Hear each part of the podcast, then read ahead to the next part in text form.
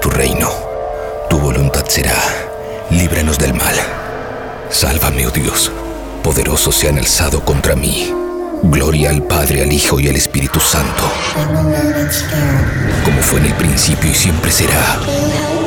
Amén. Salva a quienes depositan su confianza en mí. Dios mío, sé para ellos una torre fortificada frente al enemigo. Que el enemigo no tenga poder para dañarlos. Que el Señor esté con ustedes y también con nosotros. Oremos, oh Dios sagrado, Padre Todopoderoso, eterno Padre de nuestro Señor Jesucristo. Él quien envió a su único Hijo para aplastar al mentiroso. Pediré tu ayuda para alejarnos de su ruina y de las garras del demonio. Infunde terror a la bestia. Yo te expulso, maldito espíritu, en nombre de nuestro Señor Jesucristo.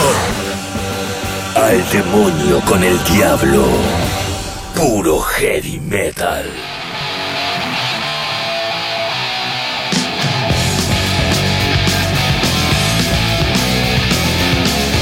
Arrancando un nuevo programa, otro al demonio con el diablo, como cada domingo estrenamos show.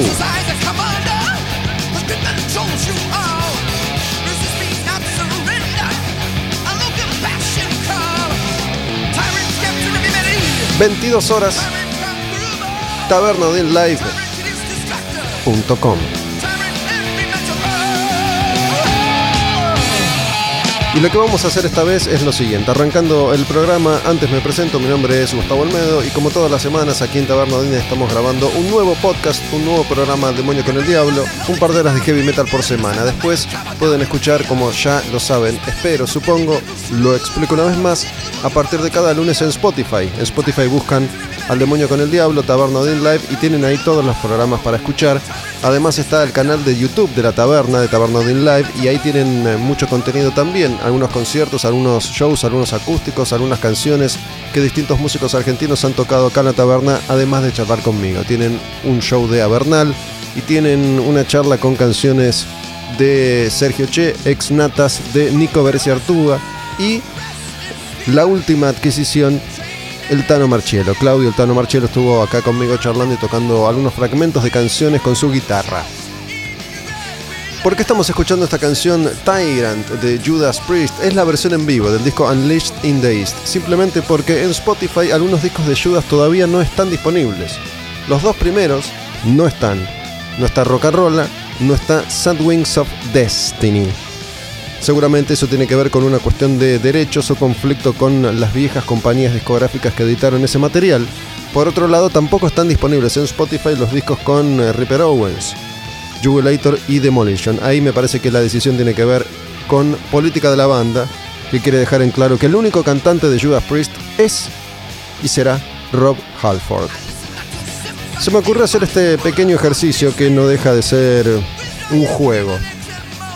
Me fijé cuántas bandas habían encontrado un nombre para sus grupos basándose en canciones de Judas Priest. Esta canción se llama Tyrant es la versión en vivo de Unleashed in East. Y esta banda se llama Tyrant. Es la canción Warriors of Metal del disco Legions of the Dead. No sé cómo llegué nuevamente a la idea porque no es la primera vez que se me ocurre. En estos días me puse a pensar, de alguna manera llegó a mi mente esto de, mira vos cuántas bandas sacaron sus nombres a partir de canciones de Judas Priest. No sé si tienen un récord o no. Muchos grupos a lo largo de la historia se han inspirado en sus ídolos para ponerle nombre a las bandas, a las canciones o a los discos. En este caso lo que estamos haciendo es escuchar las canciones de Judas que sirvieron para que otros grupos que llegaron más tarde bautizaran así a sus bandas. Esto es Tyrant y Warriors del Metal, Guerreros of Metal, Legends of the Dead, el disco.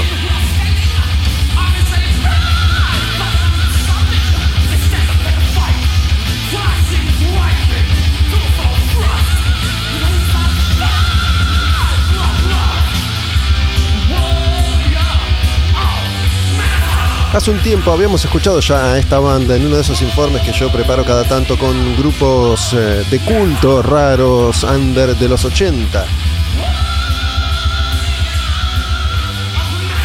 Me acuerdo que me había burlado de la imagen de ellos en la tapa del disco. Pero este es un material que yo tengo en vinilo. Yo tengo este disco de Tyrant en vinilo, me lo compré en su momento, a mediados de los 80, cuando salió editado originalmente, y lo conservo en un lugar muy especial de mi corazón. Porque así sonaban las bandas que estaban tratando de seguir los pasos de los grandes del heavy metal, cuando el heavy metal estaba siendo creado, inventado por los clásicos. En este caso, Judas Priest. Esta otra canción de Judas, que se llama Sinner, está en el disco Sin After Sin. A partir de acá la discografía de Judas con Halford está completa en Spotify.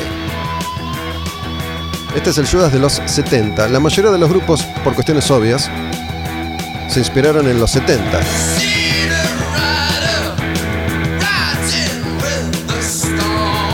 ¿Por qué digo por cuestiones obvias? Mira, es fácil.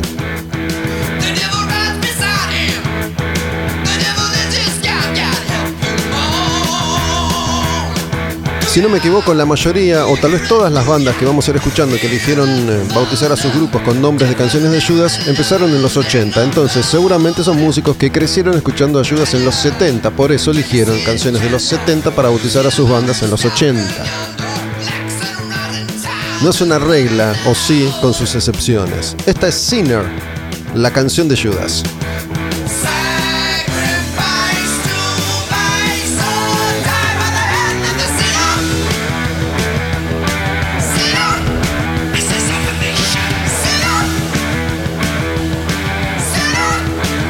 Año 1977.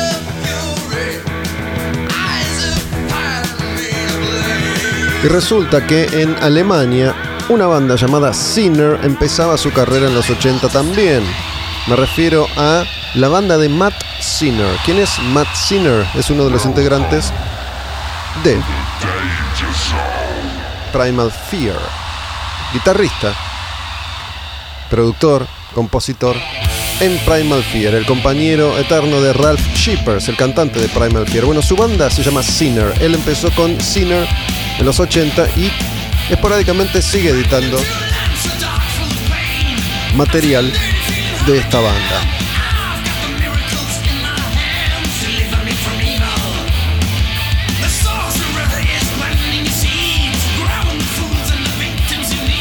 El cantante está inspirado en Roberto Halford bastante. El disco se llama Danger Zone.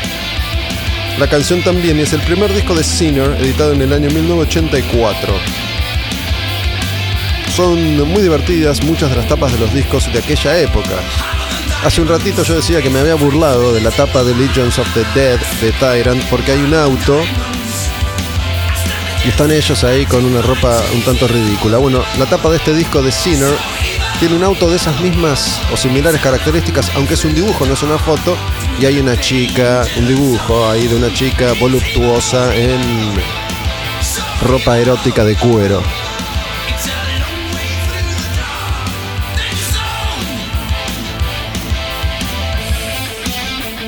Aunque en sus comienzos Sinner tenía una influencia más jarroquera, escuchan ahí un teclado que se, que se filtra de fondo cada tanto. Después ya en los 90 iban a ir virando hacia un heavy metal más clásico.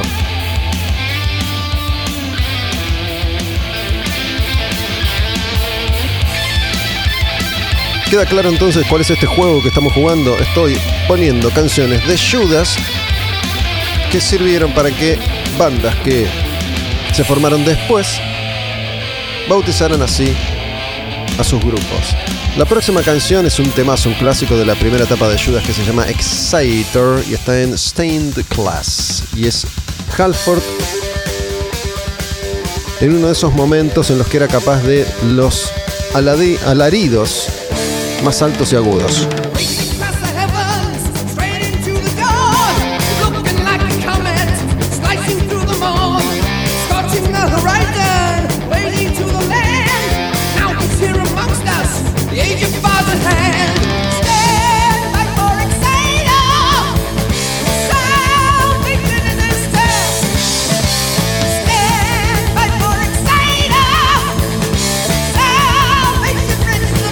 Y este vendría a ser algo como el primer clásico del Judas clásico. Es un disco del año 1978, el que tiene Exciter. Y además empiezan ya con el arte de sus discos con un diseño bastante particular. Que no ha sido siempre el mismo diseñador, pero sí una misma estética.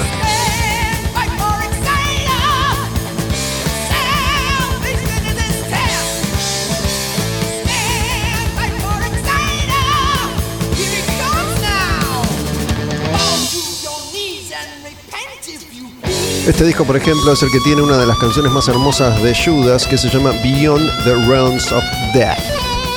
Tiene también Invader, tiene también Better by You, Better Than Me, que es la canción que les trajo algunos problemas con la ley porque un par de adolescentes locos se suicidaron supuestamente con un mensaje oculto en esta canción, que ni siquiera es una canción de Judas, sino que es un cover. Ellos fueron a juicio, vieja historia, la hemos contado, no la repetiremos hoy. Esta es la canción Exciter de Judas, pero esta es la canción Heavy Metal Maniac de Exciter la banda. Heavy Metal Maniac.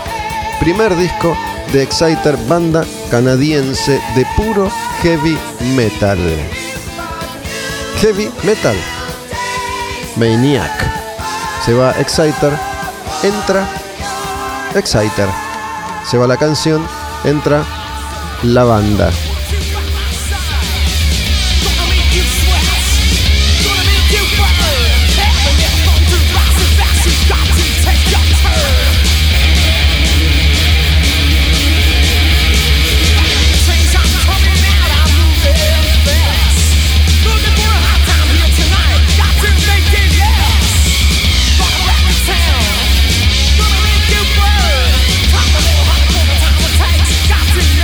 Esta era una de, mis, bandas favoritas en aquella época. ¿Qué época es esa? La época en la que aparecieron las bandas de metal un poco más extremo en su momento. Me refiero a Metallica, a Slayer, Anthrax, Exodus y desde Canadá Exciter. Estaba Venom, Venom en Inglaterra. Bueno, este es el primer disco de Exciter, Heavy Metal Maniac, con todos los clichés que tenían los grupos de metal de la época. La tapa del disco es hermosa, es un clásico amplificador Marshall, le aparece una mano ahí con una navaja que está tajeando el amplificador. La mano que tajea iba a aparecer también en el disco número 2 de Exciter, Violence and Force, en otro diseño de portada, bastante original por cierto, no tan típicamente heavy metal de la época.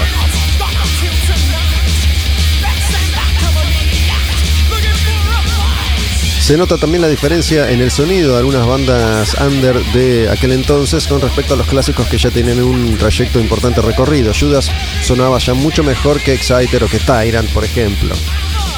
Acá se percibe el sonido de un grupo sin presupuesto y sin experiencia a la hora de grabar. Casi que escucho el soplido del vinilo, te diría.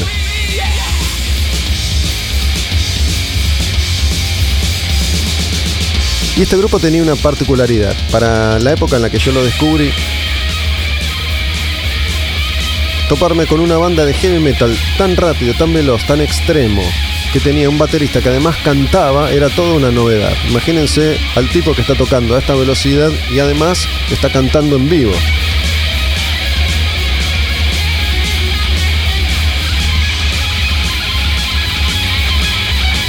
Hermosa banda, Exciter, si no la han escuchado antes, pueden aprovechar ahora para descubrirla, porque bueno, esta también es una forma de descubrir a grupos que tal vez no conocías. Estamos escuchando una canción de Judas que sirvió para que una banda después tomara su nombre de ahí. De esa canción de Stain Class de Judas, que se llama Exciter, esta banda de Canadá, Exciter, eligió un nombre maníaco del heavy metal. Heavy Metal Maniac. Tenemos algunas cuantas canciones más de Judas todavía. Hay invitado, en un ratito voy a estar conversando con Cristian Vidal, guitarrista argentino que toca en Therion hace 10 años y que ha además participado en varios otros proyectos. Ya se van a enterar. Eso en un rato, Cristian Vidal en El Demonio con el Diablo. Heavy, heavy Metal Maniac Exciter. Heavy Metal.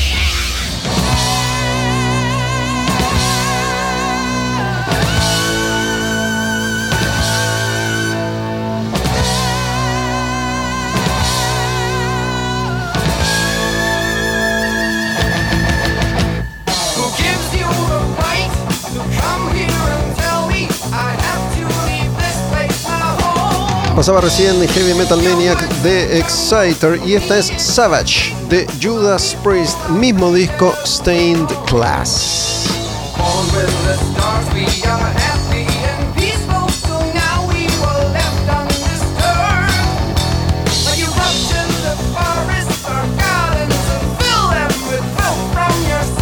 Voy a hacer una aclaración. En algunos casos me consta que las bandas eligieron determinado nombre por una canción de Judas Priest. En otros casos no me consta, pero las bandas se llaman igual que una canción de Judas Priest, como es el caso de Savage, esta banda de mm, un sonido bastante bastante particular de lo que era el metal británico, eso de la New Wave of British Heavy Metal.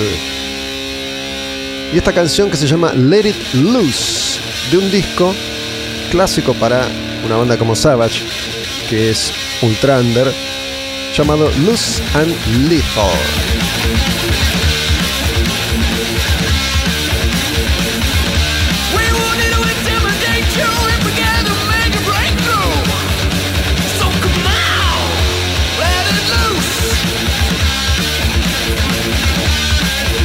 Estamos hablando de esos años y toda esa movida de la que Lars Ulrich de Metallica era ultra fan. Los primeros años de la década del 80, los años finales de la década del 70 y la New Wave of British Heavy Metal, que era un movimiento, una escena formada por un montón de bandas que tocaban hard rock y heavy metal en Inglaterra y que compartían un espacio y un momento en común.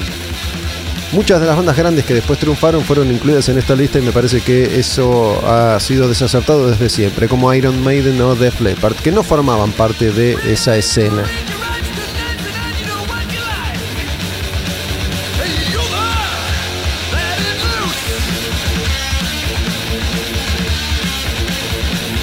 Esta banda se llama Savage. La canción es Let It Loose. El tema de Judas que recién escuchábamos es Savage, del disco Stained Class. En el caso de Savage, no me consta que hayan elegido ese nombre por la canción de Judas, pero en el caso de Running Wild, te digo que sí.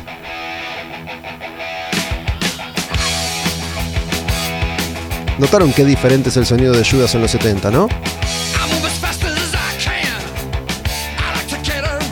Es flaquito aún. Escucha las guitarras.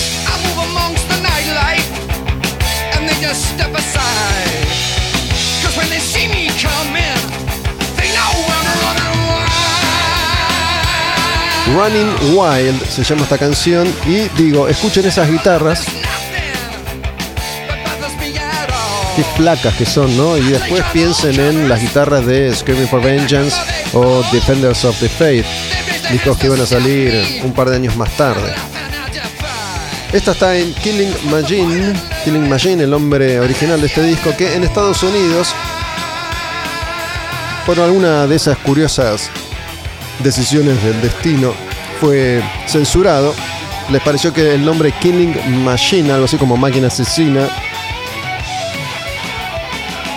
era muy violento y el disco se llamó Hell Bent for Leather.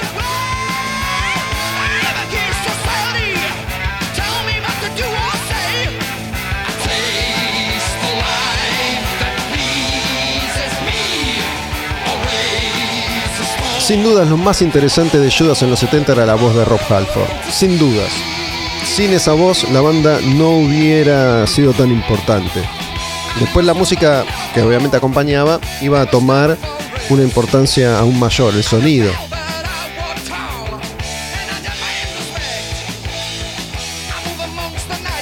Como ustedes sabrán, supongo, existe una banda alemana que se llama justamente Running Wild.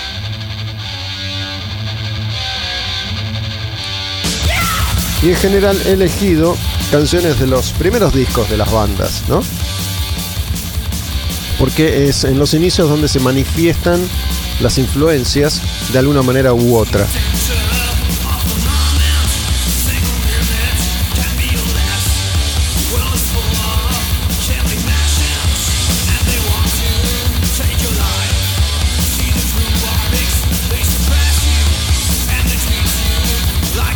Este es un disco del año 1984, el primero, se llama Gates to Purgatory, Running Wild.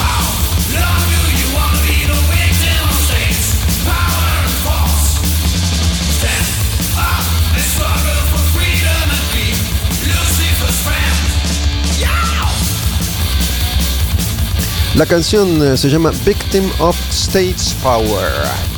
Es la canción que abre este disco, el debut de Gates to Purgatory. Y todavía me acuerdo la primera vez que escuché esta banda. Escuché los dos primeros discos uno detrás de otro. El siguiente iba a salir en 1985, se llama Branded and Exile.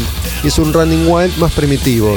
Distinto, aunque ya daba señales de lo que iba a ser el sonido posterior de la banda. Pero bueno, distinto a ese clásico del power metal en el que se iba a convertir Running Wild sobre todo en los finales de la década, principios de los 90.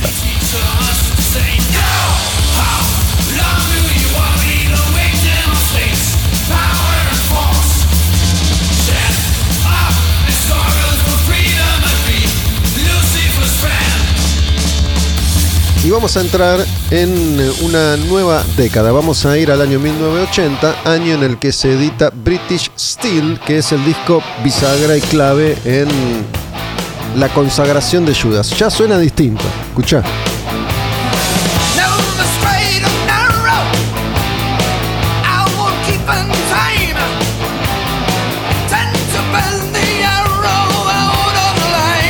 Esta canción se llama Grinder.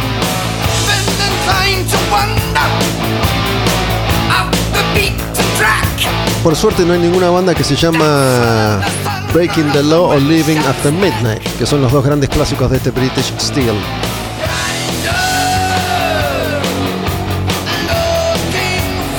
Y voy a confesar acá otra cosa. En algún momento pensé en incluir eh, un par de canciones, un par de artistas que fueron influenciados por Judas desde otro punto de vista. Por ejemplo, iba a poner alguna canción de Judas con Tim Reaper Owens, porque a Tim le ponen el Reaper por la canción de Reaper de Judas. Iba a poner también alguna canción de Pantera del disco Reinventing the Steel, porque es un título que remite directamente a British Steel. Pero después me pareció que no daba, que solamente nos íbamos a quedar con canciones que se llaman igual que las bandas, bandas que se llaman igual que canciones de Judas Priest. Y hay una banda que me parece absolutamente nadie conoce, porque es un grupo muy, muy menor, que sacó un par de discos hace ya mucho tiempo atrás, una banda alemana que obviamente se llama...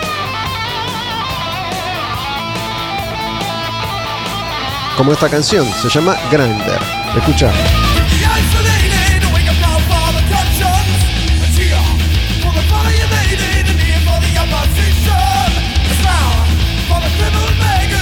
Y acá para los fans de los pequeños detalles de una época en la que todo estaba por descubrirse, les voy a contar algo. Este disco se llama Nothing is Sacred, la canción Hymn for the Isolated. Y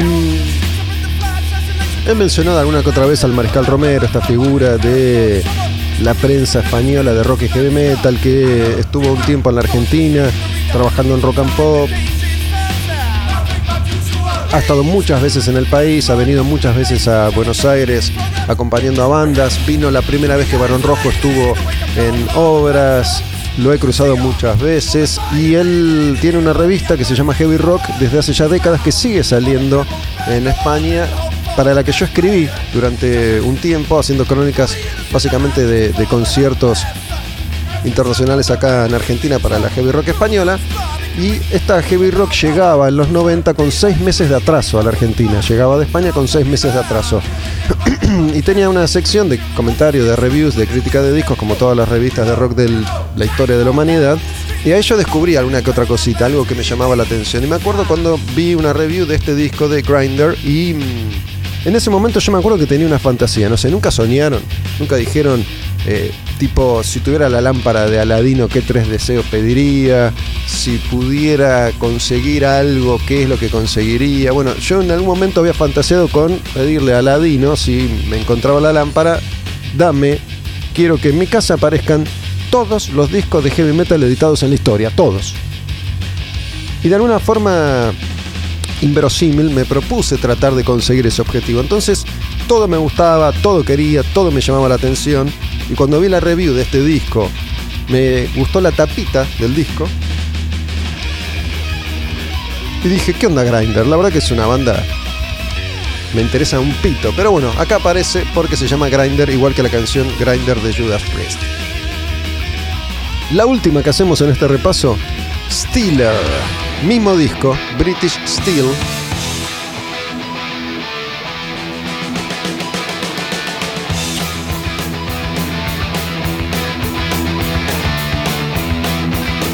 Y tengo otra teoría incomprobable.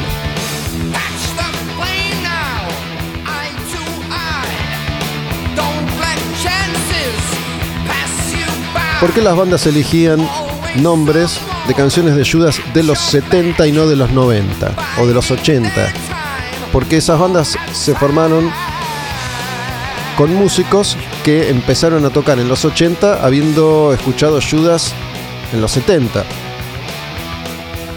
Los 80 es la década clave de oro del heavy metal clásico. No tiene tanto sentido elegir Steeler para tu banda hoy en día. Y por eso no hay bandas que lleven por nombre canciones de Judas del año 2007. Porque Judas ya no es una referencia desde ese lugar. Judas es una referencia desde su sitial de clásico imperecedero. ¿Se entiende mi razonamiento?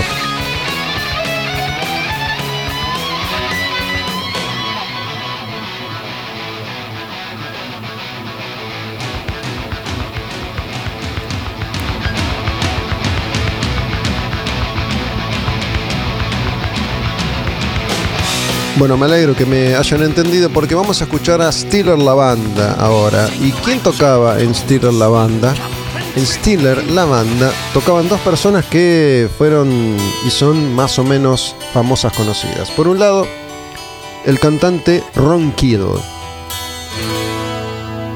Ron Kill tuvo después una banda que se llamó Kill y que en los 80 tuvo un par de hits. Pero ¿quién toca en este disco? Ingve Malmsteen. Ingve toca en Steeler de Steeler.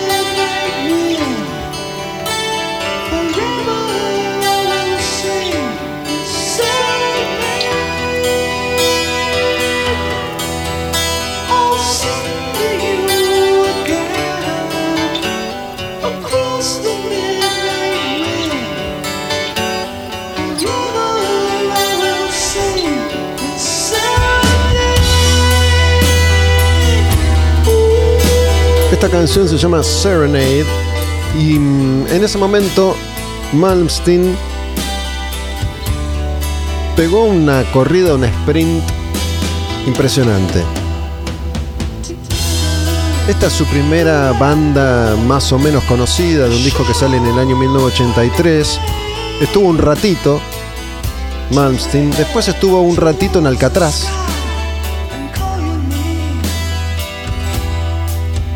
Y al toque ya sacó Rising Force, su primer disco, como solista, que fue un hito. Un disco básicamente instrumental, con mucha guitarra clásica, un par de temas cantados, y él ya se iba a convertir en una estrella y no iba a tocar nunca más en una banda. Fue como que usó a modo de trampolín de escalones Steeler Alcatraz para llegar a su laburo como solista.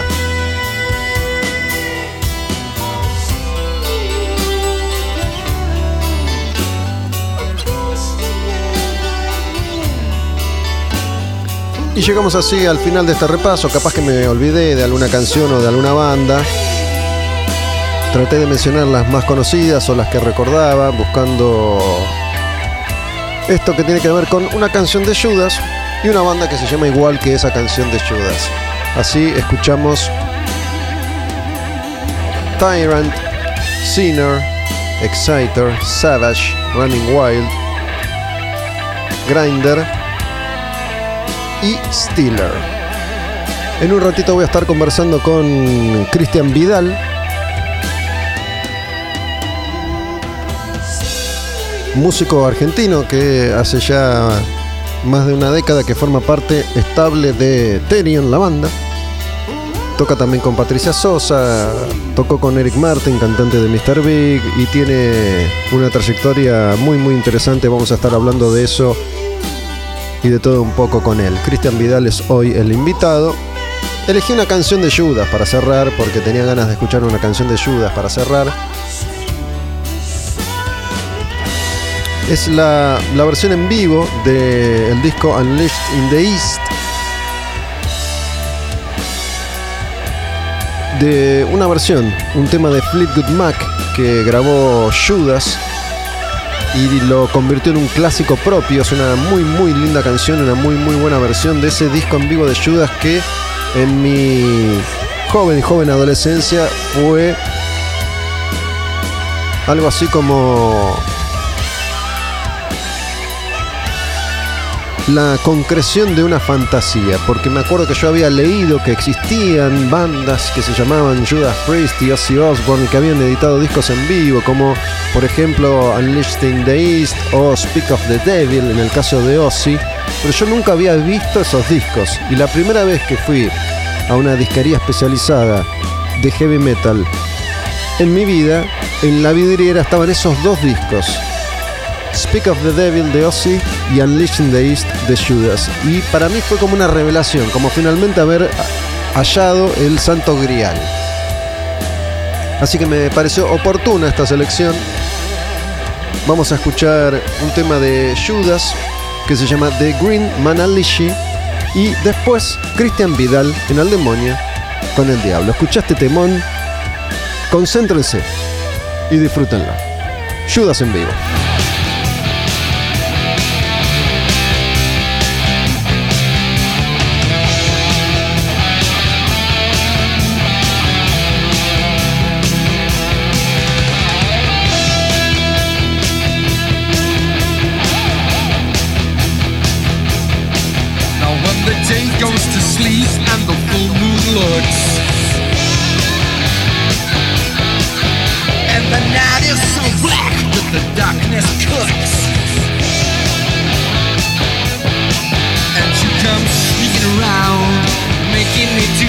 Don't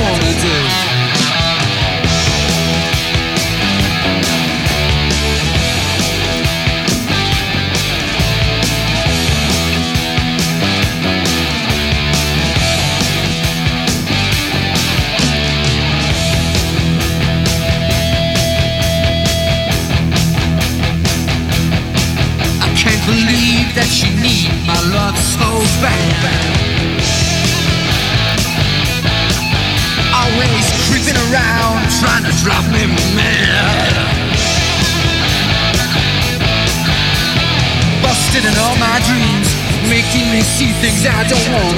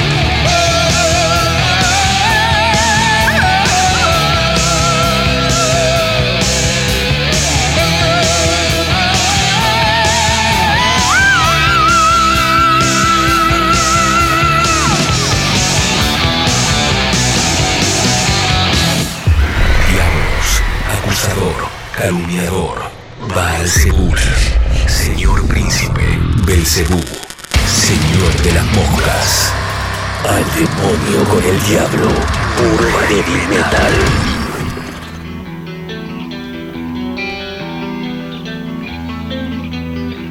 Les había contado que hoy iba a pasar por la taberna Cristian Vidal, guitarrista. Según cuenta la leyenda, su primera banda profesional fue Cuero con Enrique Gómez Jafal de Kamikaze, que estuvo acá hace poco. Enrique, pueden escuchar ese programa buscando en Spotify Al Demonio con el Diablo o Taberna Odin Live. Desde hace 10 años toca en eh, Therion, ha tocado con Eric Martin de Mr. Big, ha hecho laburos para proyectos sinfónicos interpretando la música de Queen, de ABBA, de Pink Floyd. Seguramente ha estado involucrado en otros tantos asuntos, pero quería arrancar contando esto para dejarlo en claro. ¿Cómo andas, Cristian? ¿Todo bien? Muy bien, ¿cómo estás? Me, me olvidé de algo muy importante, me olvidé de algún detalle que, que tendría que haber mencionado, digo, más allá de que seguramente hiciste otras cosas. Bueno, estás tocando con Patricia Sosa. Estoy tocando con Patricia Sosa, sí. Y, y- y bueno, y, y sumamos la etapa de producción que estoy este, ahora haciendo la, es el segundo disco de Soul Kick, que es, es- es una banda este, o un proyecto local. y, y bueno, cuyo primer disco salió ahora hace dos meses, creo, o, o tres. Y ahora ya estamos trabajando en el segundo. No, no nos conocíamos, ¿no? ¿O sí? No, no, no, en persona. no. No en persona, ok. Que se me ocurre que, no sé, a esta altura, capaz que sí, capaz que no, pero digo, mucha gente puede llegar a tener algún tipo de fantasía con respecto a lo que es tu vida. Digo, todavía sigue siendo una rareza que algún músico argentino logre formar parte de una banda internacional, ¿no? Es un grupo que para los fans del heavy metal es un grupo conocido en todo el mundo. Así es. Digo, ¿qué, qué tan, ¿qué tan fantástica es tu vida o ha sido tu vida? Mira, fantástica. eh, vamos a lo positivo primero. Lo, lo positivo es que aún hoy, digo aún porque viste que no se sabe, eh, subsisto o digamos que me mantengo haciendo música.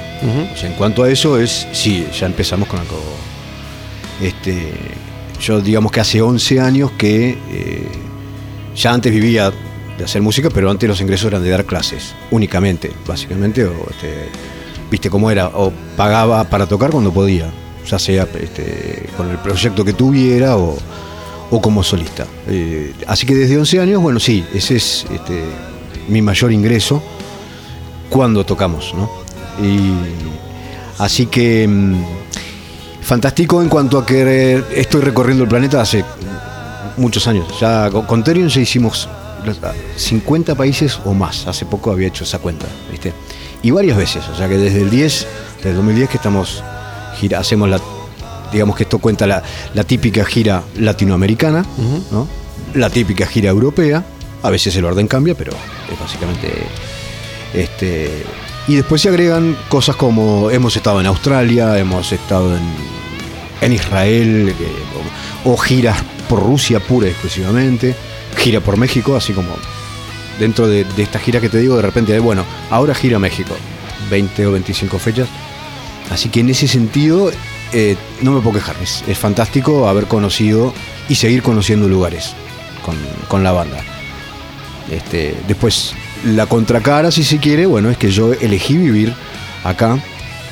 Este, yo creo que por el 12 o el 14 ya tuve la posibilidad de mudarme, pero bueno, la vida es la vida, uno planea cosas, pero este, yo tengo un hijo acá en Argentina, así que hubo un momento donde dije, bueno, eh, me radico en Estocolmo, como lo estuve, pero no me voy a mudar. Es decir, me la pasé viajando y me la paso viajando. Digamos que ahora la pausa fue la pandemia. Estás acá hace un rato. Estoy acá radicado desde el 17. Ajá. Tu hijo, tu hijo nació en, en ese momento en el que vos tenías pensado ya irte, no sé si definitivamente, pero afincarte allá. Eh, algo así. El nene nace en el 11. eh, y bueno, después por razones de, de la vida, después, eh, cuando surge la posibilidad, este, yo ya estaba separado, así que ya no, no- nunca evalué irme por el hecho de que mi nene este, crece acá. La posibilidad de que se fueran como una familia no existía porque estaba separado ya. Ah, exacto, diste en el punto. Que yo usé la palabra fantasía porque Ah. entiendo que por ahí alguien puede creer que, que tu vida es la misma que la de James Hetfield, ¿no? Y seguramente es más interesante, me imagino, por lo menos en los aspectos que mencionaste, que la vida de un guitarrista que no sale de la Argentina. Pero, pero sé y entiendo que tiene sus, sus dificultades. Ah, sí. Em, algo que, que puede ser un detalle, pero me parece que ya que remarcaste esto de poder vivir de la música, no lo es. En tu caso, ¿cobras un sueldo? ¿Cobras si tocas? ¿Cobras si laburás? Bueno, em, Con Therion, digo. sí, opción 1 no, eh, no cobro un sueldo, cobro eh, si estoy trabajando. O sea, sería la opción 3, porque yo únicamente con, con Therion cobro por Por los vivos, como cualquier artista del planeta, y, a- y por grabar. Este, es decir, al menos hemos estado grabando. Desde que empezó la pandemia, nosotros ya estábamos en realidad con Leviatán, que yo- digamos que el 50% de las guitarras las grabé en Malta, que es a donde vive Christopher ahora, se mudó hace, hace un par de años, o un año ya. Y al resto de las guitarras las terminé grabando acá, este, en mi casa, en mi estudio. Eso es como un laburo de sesión. Sesión. El que- el- Sí y no, porque decir es como ser sesionista, pero de, de la banda de la que sos parte. No, digo, no, no, no es que me quieras meter Sí, en, sí. Tu, en tu economía, digo, solo para, para entender No, el no, funcionamiento. digo, te, te pagan como un sesionista ese laburo de, de estudio, a eso me refería. Exacto. Sí, sí, sí. Este, justamente, digamos que el, el dueño, todos sabemos que es Christopher, dueño y líder de la banda. Sin embargo, habemos ahora, ahora, ahora estoy perdido, pero tres o cuatro somos miembro permanente ¿no? de, de la banda, que somos Thomas, Nale Pulson, aunque ya no gira, este, pero él sigue, él sigue grabando siempre. Y yo, así que creo, creo que quedamos tres de- como miembros, que es como una formalidad. Luego, a la hora de grabar, por ejemplo, cobramos como sesionista, tal como lo dijiste. Ok. Thomas es eh, el cantante. Así es. ¿no? Christopher es Christopher Johnson, el líder de, de, de Therion. Y mm, me estaba acordando, sabiendo que, que vos ibas a venir. No recuerdo si en esa oportunidad, no lo, no lo sé, mejor dicho, si en esa oportunidad vos tomaste contacto con la banda Therion. Mm. Cuando vino Christopher la primera vez acá a Argentina, supongo que sabrás eh, la, la famosa historia porque Sí. eh, mira, yo me acuerdo, había viajado por primera vez eh, a Estados Unidos en el 92 y en el 93 volví a ir con, con mi viejo. ¿no? Ah. Estábamos, yo estaba laburando con él, entonces en el tema de computación y mi viejo quiso ir a Miami a, hacer contactos y me llevó.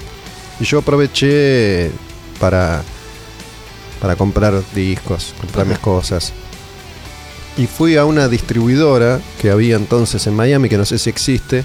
Vos podías ir en ese momento, estoy hablando del año 1993, uno a uno. Ibas a una distribuidora de, de discos y te anotabas en ese momento como cliente, entonces podías comprar CDs bastante más baratos que en una disquería. ¿no? Bien. Entonces fui ahí, compré un montón de discos para mí y traje acá para vender.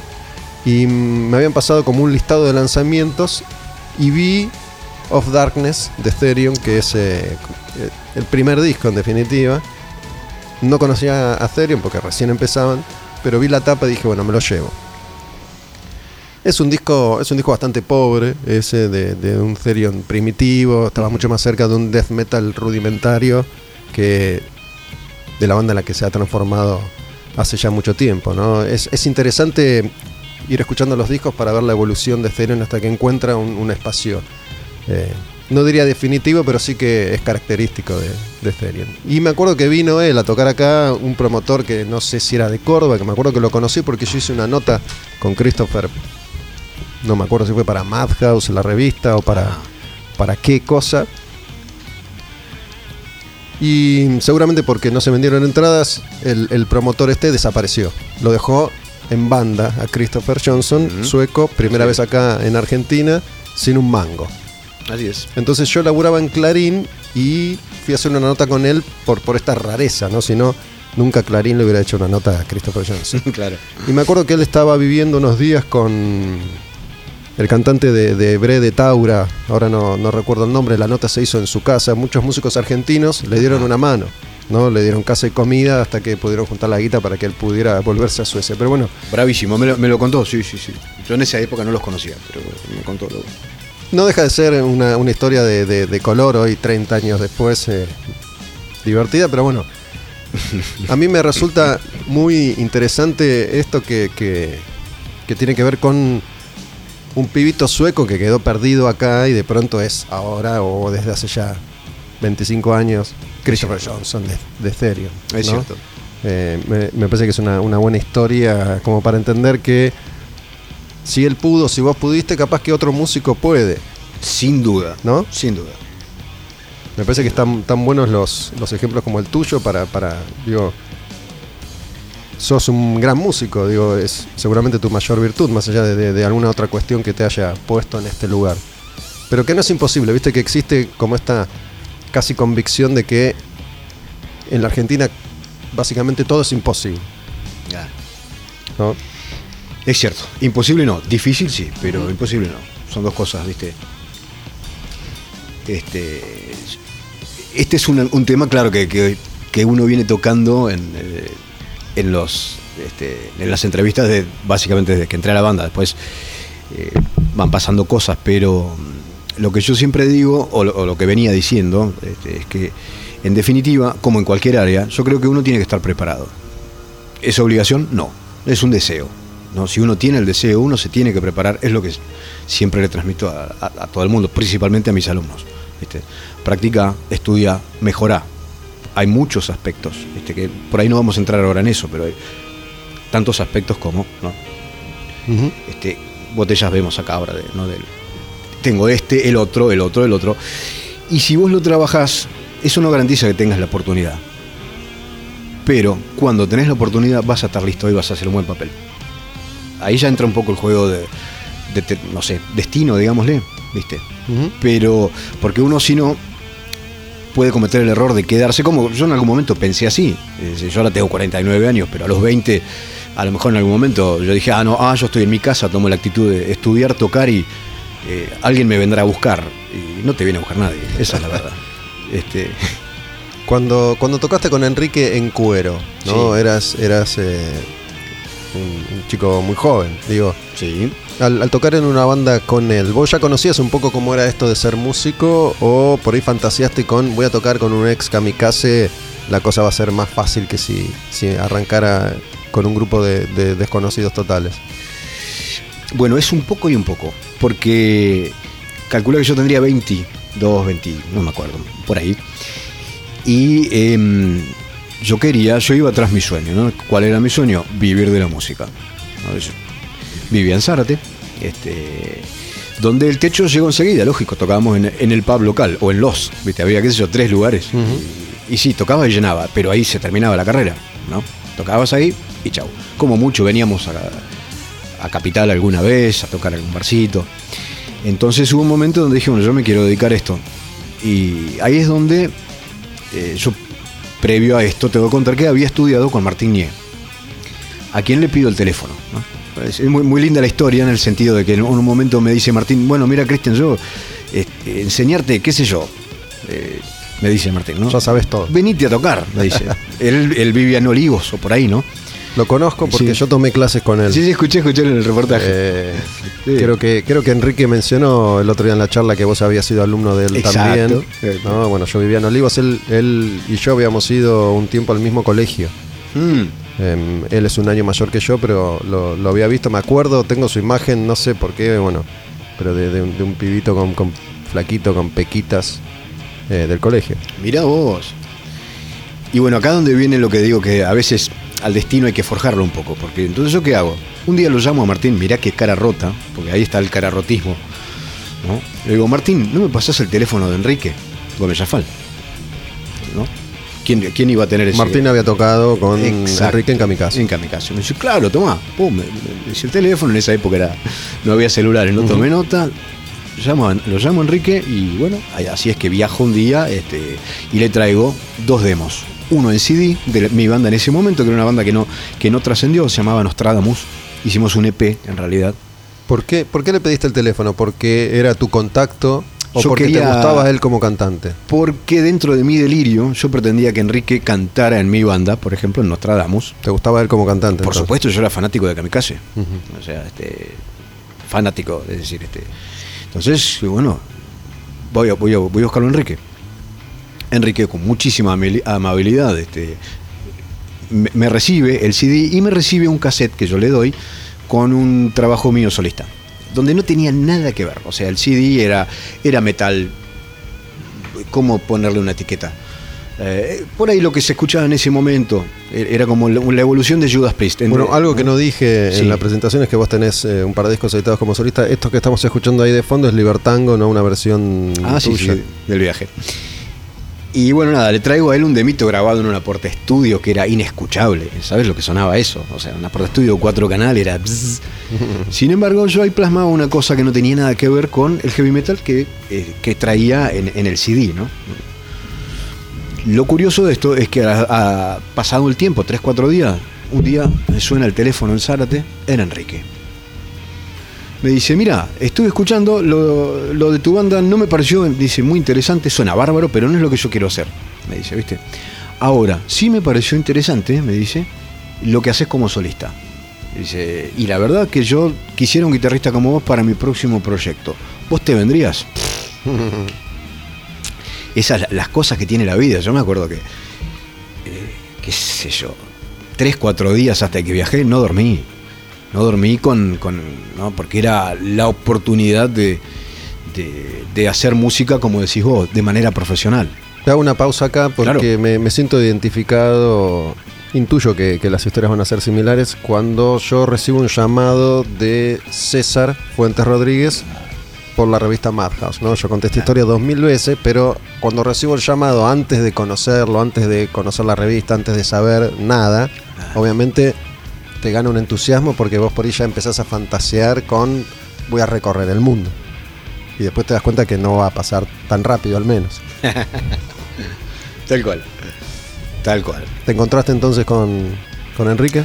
con Enrique y empezamos a trabajar en un proyecto que mm, luego fue cuero, pero en el medio fue una banda que nunca vio la luz, que se llamó Hard. Una banda Hard, sí, de duro. sí, sí, y una banda de hard rock, pero nunca vio la luz. Solo hicimos una especie de presentación, llamémosle de prensa, pero este, Pero venía por ahí la intención, porque hard, cuero, ¿no? Sí, sí, sí, eso era mucho más melódico, mucho más melódico y tenía que ver con el, con el rock melódico en definitiva, ¿no? Y, pero no vio la luz. Sin embargo, la formación fue la, la que luego fue cuero. Es decir, que ahí en, en la, hacemos hard, nos, luego nos separamos este, y seguimos en contacto. Christopher, em, Enrique arma un power trio, ¿no? En ese momento, que se llamaba Jafal, creo. o- Es, es el proyecto o que, que Jafal, actualmente claro. tiene. Jafal Power Trio. Exacto. Nosotros, eh, baterista y bajista de cuero, armamos La Piel, una banda también de hard rock que tampoco vio la luz. O sea, tocamos, cantaba una chica y era hacíamos una especie de hard rock melódico también orientado hacia el lado de Whitesnake, Europe, ponele, pero con una voz femenina. Y bajista y baterista tocaban con Enrique en el trío. Entonces salíamos a tocar juntos. O sea, íbamos en, en la combi, hacíamos, este, hicimos un par de fechas en el interior, ¿no? Haciendo Enrique eh, eh, este, esta especie de rock melódico, nosotros haciendo esta especie de hard rock melódico, hasta que un día, y vale la pena esta, esta mini anécdota, un día en Ayacucho, no me olvido más, bueno, toca Enrique, como- tocamos nosotros, la gente muy bien, aplaudía, sí, muy lindo, bla, bla, bla. Como tenemos un amigo en común, fan de Kamikaze, este, que era el que, nos, el que había gestionado esta fecha, eh, sale ¿no? el el pedido. ¿Por qué no se tocan una de.? No me acuerdo, creo que. Digamos, seguramente habrán sido una o dos canciones de Kamikaze, y salió alguna canción de Kiss y algo de Iron Maiden. El tema es que pasó algo, ¿viste? Cuando nos subimos a tocar, o sea, cuando nos juntamos, porque en definitiva estábamos eh, viajando juntos, pero algo pasó y nos quedamos todos regulando, ¿viste? Entonces al, al- al poquito tiempo Te referís a una química, una, una química, una se prendió fuego el escenario. O sea, estuvo muy bien lo que hacíamos con la piel, esto estaba muy bien y muy correcto también lo que hacía Enrique con, con su trío, muy bien, muy bien. Ahora, cuando nos juntamos, salieron chispas. Se notó, lo notó el público y, y al poco, a los pocos días me llama Enrique, esto era el año 98, me acuerdo por el Mundial, este, nos ponemos a hablar y muy- me hizo dos preguntas Enrique, me dice, ¿qué es lo que vos mejor sabes tocar? Heavy metal, le digo. ¿Y qué es lo que yo mejor canto? Me dice Enrique. Heavy metal. Y dice, ¿por qué no armamos una banda? Ahí dale, y ahí nace Cuero. Ahí. Así, re- resumiendo. Che, mm, yendo un poco a, a, Therion y a, y a tu actualidad, ¿cómo es? eh, mm, supongo que ahora no, no volvieron a tocar nunca con Therion en pandemia. No. ¿Hay alguna fecha? Porque ya, ya arrancó bastante Ahí, sí. la, la temporada de, de shows en, en Estados Unidos, en Europa. Sí. eh, hay, bueno, ahí sí, sí se puede. Ya, a ver, teníamos tres festivales de verano en el 20 que se pasaron al 21 y que ahora se pasaron al 22.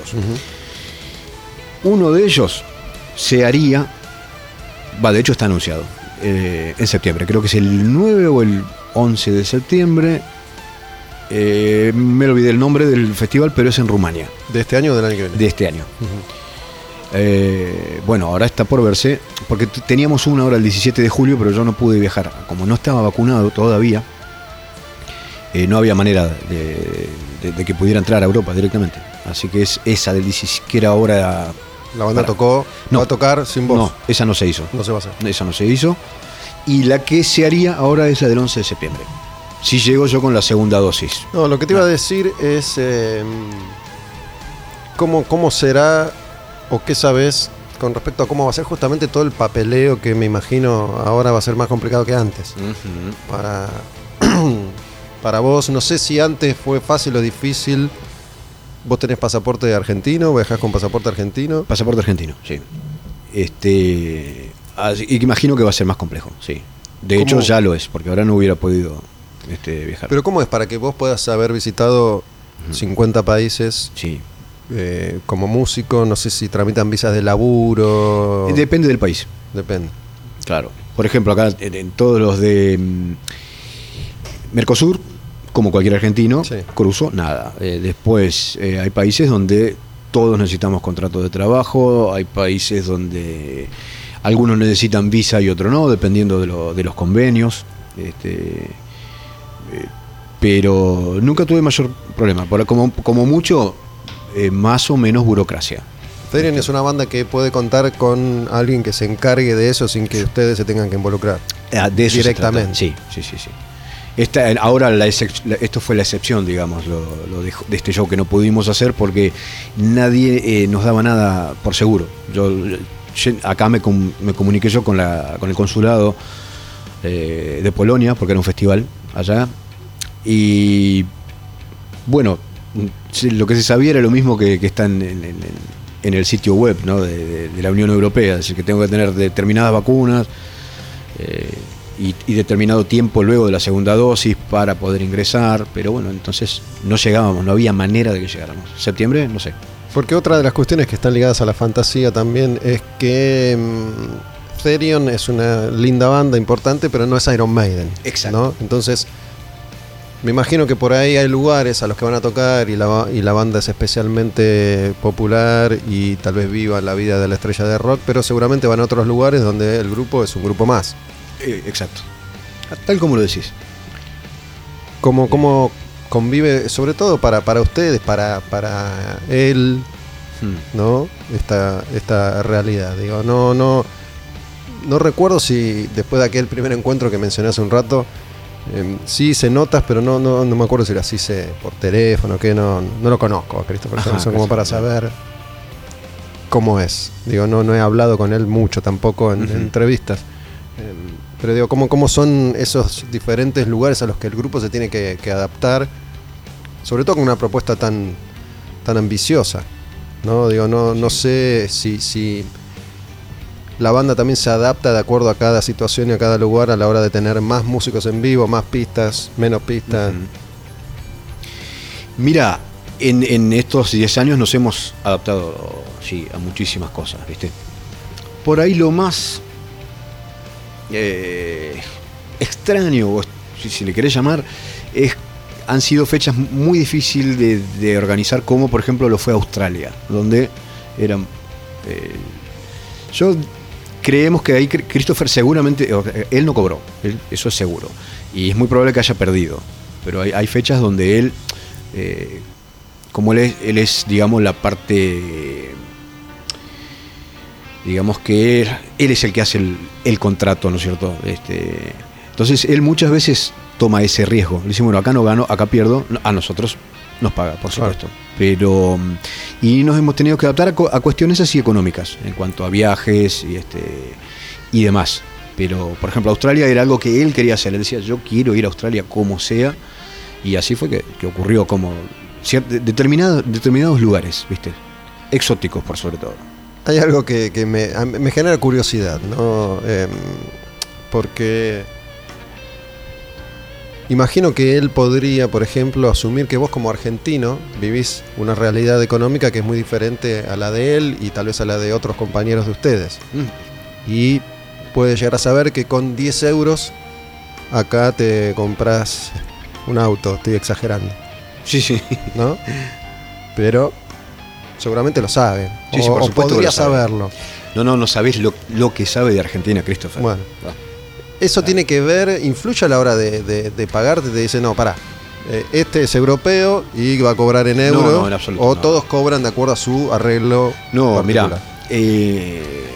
tengo la suerte de, de poder decir este, que nunca me he sentido tan respetado desde lo económico, no, no porque cobre fortuna, Mm. porque si, si- si la gente viera mi auto se cagaría de risa, ¿no? Pero, eh, pero respetado, porque el respeto es, ¿no? Sí. es, es una cosa que, que va más allá de cuánto vos cobras.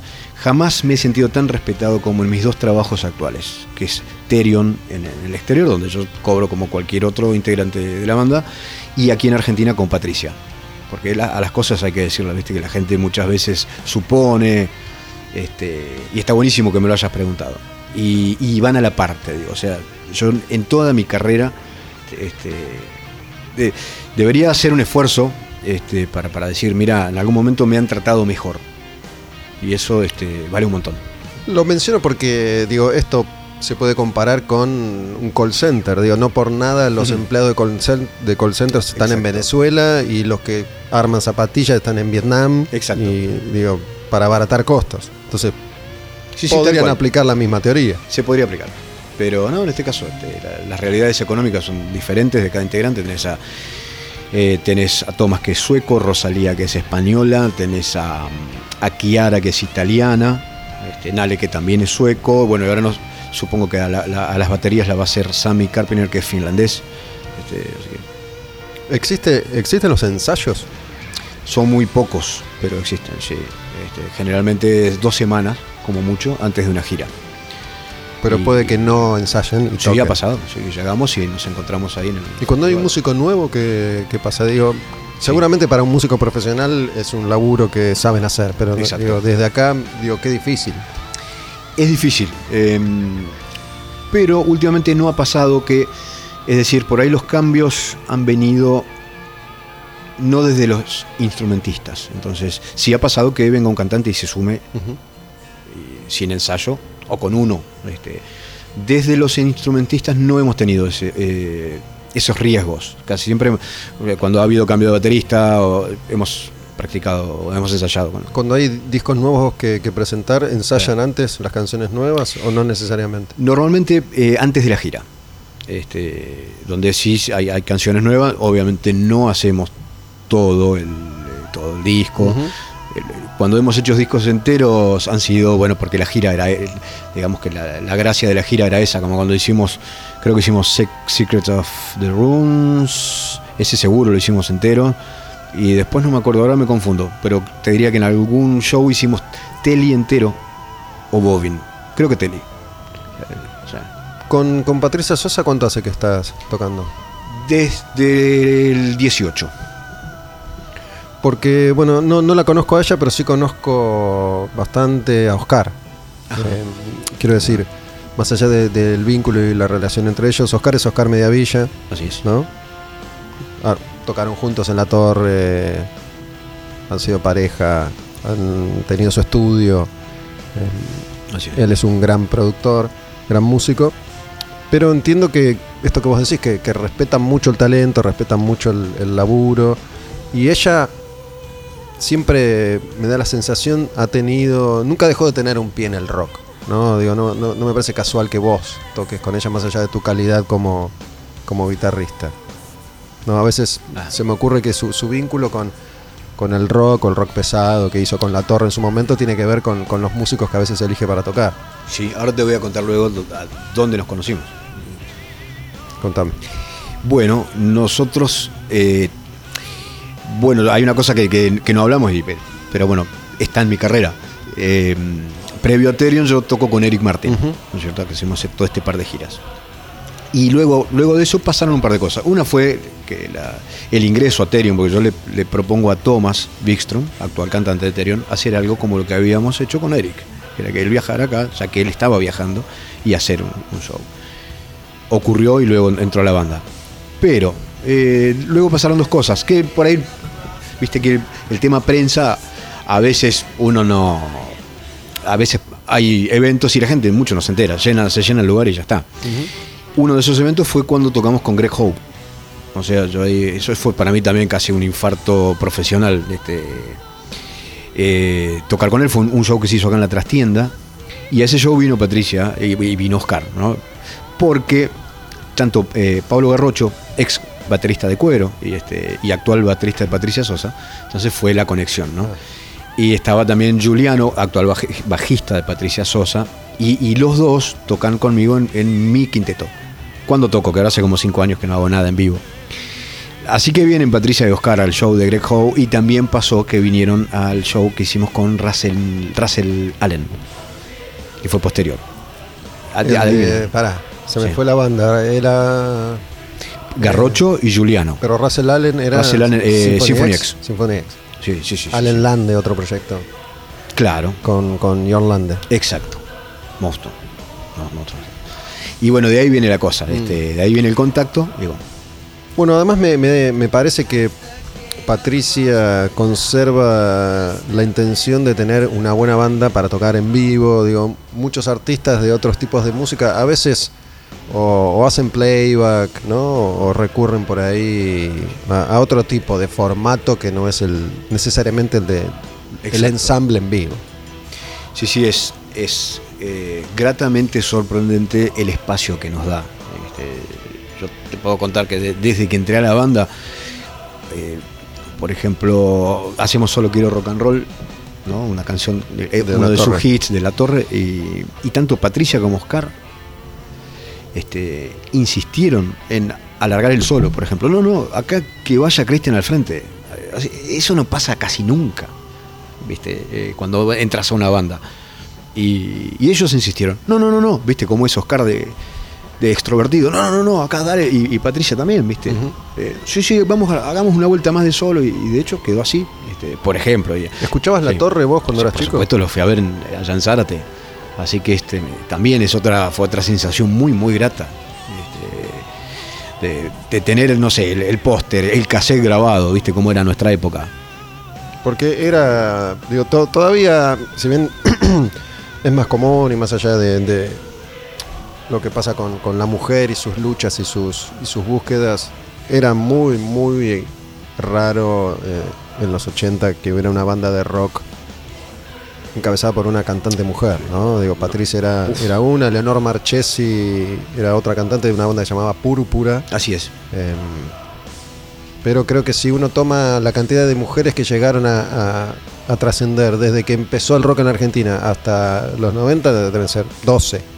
Digo, estoy exagerando. Por ahí más porque después eh, empezaron a aparecer más mujeres. Pero bueno, eh, era muy, muy complicado para, para una mujer. Me acuerdo yo de, de boludeces de la, de la revista Pelo, ¿no? La revista era una revista yo de música que, que salió durante muchos, muchos años en la Argentina, que era algo así como nuestra Rolling Stone, ponele. Eh, y que le sacaban fotos a Patricia desde abajo, ¿viste? Que tocaba ella con, con minifalda. Y, y siempre estaba esta referencia a, a ella como más como mujer que como, que como cantante. Ha pasado cosas ásperas. Ella siempre cuenta, de hecho, la semana pasada estuvimos en el programa de Juanita Viale, ¿no? en, en Mesasa.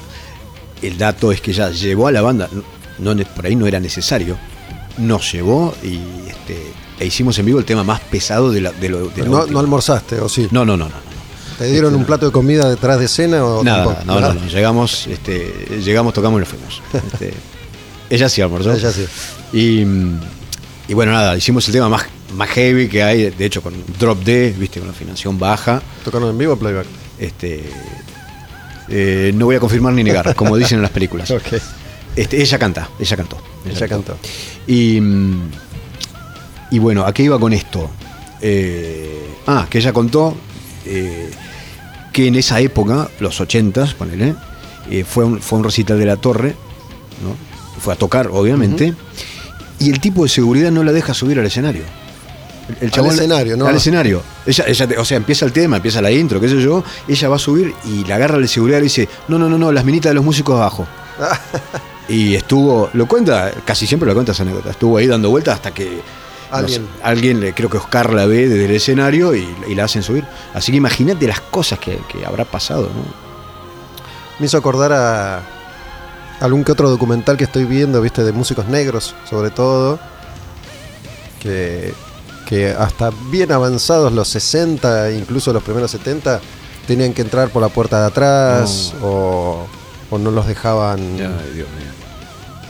Es más, mira, cambiando de, de tema, eh, hace poco estuve hablando con un, con un escritor, un Walter Lescano, poeta, eh, un capo, que le ha pasado también, él, él es eh, negro, de pelo largo, ¿viste? Y que por ahí lo llaman a alguna convención o alguna presentación de libros y, y le, han, le han dicho, ¿usted a dónde va? Y es un invitado, ¿no? No. A alguna feria, ¿viste? ¿Qué sé yo? Esas cosas que Puedo eh, suceden y, y, qué sé yo, seguirán sucediendo, me imagino, un tiempo. Increíble. Em, ¿Sabes qué? Me, me acordé que he, he vuelto a hablar con Christopher porque me acuerdo haber hablado con él, tengo, tengo eh, un, un ligero recuerdo sobre la, la cuestión de los dragones y de la magia. Ah, sí, sí. Eh, ¿sigue, ¿Sigue en esa movida? Sí, sí, él? él, siempre. Sí, sí, sí. ¿Eso está tan manifestado en la música de Therion hoy en día o ya no? Digo, hay, hay algunos discos que van directamente a eso. Mira, eh, en la letra, por sobre todo, más, más que en la música, porque yo lo que te puedo contar desde que entré, que fue en el 2010 con el Citra Ajra, es que nosotros todos tenemos la, este, la, la opción de, de escribir. O sea, vos querés, eh, querés componer, componer. No querés, no compongas. Es así, la, la libertad es, es- es total y es absoluta. Y bueno, y de ese modo, yo, yo, por ejemplo, jamás me involucré en las letras. Es más, este, casi que no te puedo decir ninguna letra entera, como para que te hagas una idea. Y, y el rey, lo mismo con Nale, que por ahí este, se Él abre esa puerta para las letras también, para que alguien aporte letras si es, si es que se le Mira, ocurre. eh, ¿sabes que no lo sé? Como yo nunca escribí, nunca pregunté. As- Así de simple soy. Música Este, sí. Música los- sí. Y, Figuras en los créditos de las canciones sí, que. sí, sí. De hecho, yo escribí en el, en el Beloved Antichrist eh, tres o cuatro, creo. Y, y ahora, por ejemplo, para el último, viste que estamos escribiendo como una especie de trilogía. Salió Leviatán y Christopher quiere aprovechar el tiempo en pandemia y vamos a hacer tres discos. Así que yo, ya estamos grabando las violas de, del segundo. En el segundo entró un tema mío, que, es- que es el único que escribí, pero porque a veces, eh, bueno, el tema, el tema compositivo, en mi caso, este, muchas veces me ha pasado, como me pasa ahora, que no tengo tiempo para componer. No, no tengo tiempo en, eh, mental, ¿no es cierto? Vos Este, eh, seguís dando clases, estás sí, dando clases. sí, sí, sí, doy clases, estoy con las producciones y grabo una cosa, grabo las otras. Entonces, eh, por ahí el poco rato que tengo creativo se lo dedico, como en este caso, a Soul Kick, ¿viste? Y, bueno, no, no, no es que puedo decir, bueno, compongo 45 mil cosas, no. Necesito, en, en lo personal, esto es personal, ¿no? Necesito, este, y a veces tiempo para decir, bueno, ahora, ahora sí estoy componiendo, pero no es que puedo hacerlo eh, mucho, me consumen muchos recursos, digamos, del, del disco rígido cerebral. Che, tocaste, Este. tocaste en Backen, en Hellfest. Sí, en los dos. ¿Qué, Sí, sí, sí. mm, ¿qué, qué, qué tal es realmente? ¿no? Porque son, son festivales gigantescos. Sí. ¿no? Eh, se anunció un Hellfest como especial por, por el tema de la pandemia, ya que se, se había tenido que cancelar, que va a tener no sé cuántos fines de semana, van a tocar 3.000 bandas. Sí, sí, ahí tocamos. Eh, ¿Van a tocar? Sí, sí. Bueno, yo no he ido a festivales europeos que, que en los últimos 20 años, más o menos, son los festivales que dominan el circuito de, de- de gira de las bandas de heavy metal. ¿no? Digo, ya, ya no es tan común que una banda gire por su cuenta en Europa, sino que hacen el circuito de festivales. Salvo que seas una banda muy grande como Maiden, que puede Ah, claro. tener una gira propia o metálica, que incluso tocan en festivales. Sí. Pero digo, eh, como cada vez hay más festivales, los artistas concentran su actividad europea en el verano europeo en los festivales. sí. A mí, yo he ido sí, a muchos festivales en Estados Unidos. Ya no me, no me entusiasma mucho. Digo, me parece que es. Para mí es un sufrimiento si tengo que ir a Wacken. Digo, tengo que estar parado 16 horas, 3 días seguidos. Y además, si bien entiendo que es un festival que ha ido creciendo y que tiene una producción monumental, eso tengo entendido, no siempre es el mejor escenario para ver a tu banda favorita, ¿no? Digo, capaz que a Therion le toca, no sé, tocar a las 9 de la mañana, qué sé yo, digo, a las 3 de la tarde o, a alguna otra banda. Digo, no, todas las bandas tocan con el mejor escenario de noche. No, no. Porque no, son muchas. En absoluto. Este, ¿Cómo la pasaron ahí? ¿Cómo la pasaste ahí? Bueno, ahí tengo mu- muchas experiencias porque imagínate que en 10 años, yo creo que no hubo un año en el que no hubiera festival, así que son muchos festivales. Wacken, me lo acuerdo bien porque fue- toqué una sola vez y, y justamente eh, nos tocó a las... Era al mediodía, ponele. Así que Bueno. si vos ves el... Bueno, el recital estuvo buenísimo, es de los mejores que tenemos grabados. Eh, la contra es que tenías el sol en la jeta y el, y el viento, ¿no? ¿Ya había mucho público? Sí, sí, tenés Sí. que ver, el- es, es impresionante. el- el- a mí me pasa que me impresiona verlo luego, más que porque cuando estás, tocado, eh, estás tocando, estás concentrado en, el- en lo que estás haciendo. Por ejemplo, me impresionó mucho el Hell, creo que fue, no me quisiera confundir, pero creo que fue Hellfest. Hay un Hellfest en el que tocamos, además me- yo no quería salir de, no de vergüenza, pero esta cosa de, pueblo que uno tiene, ¿viste? En el caso mío, yo me crié en la isla, en Brazo Largo, y en, un pueblito entre ríos que se llama ¿no? Y luego Zárate. Entonces tengo mucho eso, pueblo. Me crié, tenés esa cosa de, ¿viste? Muy típica del, del pedir permiso, de esto, del otro. Y de repente, ¿por qué te cuento esto? Porque creo que fue Hellfest, lo, lo tendríamos que chequear eso. Eh, Viste que suele haber dos escenarios principales, uno al lado del otro, está pegado. Entonces, termina una banda en el escenario de la derecha y a los cinco minutos comienza otra en el de la izquierda. Entonces la gente simplemente se va moviendo unos metros para acá, unos metros para allá. ¿sí? Y luego hay varios escenarios más, más chicos. ¿no Sí, cualquiera que haya ido a la palusa, digo, si bien es más chico el predio, Ahí está. hay una cosa. Sabe de qué hablamos. Dos Bueno. escenarios grandes y después otros alternativos. Claro, bueno, y en ese pasó que, mi- mirá lo que pasa. Toca escenario de la derecha, Judas Priest. Escenario de la izquierda, Terion. Es- Escenario de la derecha, Sierra Ozzy. Y terminó el festival. Yo me quería matar. Además, ahí tenés la- esa cosa. de- porque, porque no podías ver. a- yo quería ver, claro, yo quería ver ayudas. Bueno, de hecho ahí pasó que son estas cosas que dan después la anécdota. Yo con el teléfono en la mano, hablando con este con, con el manager, le digo, Tom, Tom Tones, ¿viste? Le digo, escúchame, Tom, yo me voy a ver ayudas. Estoy ahí abajo, en el, en- no, en el, en el espacio para, para los fotógrafos, ¿viste? Atrás de la seguridad. Yo me voy a ayudas, tengo el teléfono en la mano. Avísame cuándo tenemos que probar monitoreo. Dale, dale. Y así fue que me fui a ver a Judas Priest. Estaba con el- o sea, mirando, ¿no? Así un, un ojito mirando el, el recital ¿Tenías- y el otro ojito. señal? Sí, sí, sí, sí. ¿Viste? Y el- Porque y el hay otro algo, digo, esos festivales, Sí. Si bien el, el Lollapalooza acá me parece que es el, el mejor festival que se ha hecho en Argentina en cuanto a la organización y producción, ¿no? la puesta en escena. Después la calidad de la música o la calidad del festival artísticamente es para discutir. Eh, pero me parece que es el que mejor se ha armado. Ajá, no, no Sin está. embargo, vas y no, no tenés señal. Claro, no, no, acá sí, este. Bueno, también puede. Imagínate que siempre los festivales son en las afueras de un pueblito, como por ejemplo el Backen, ¿viste?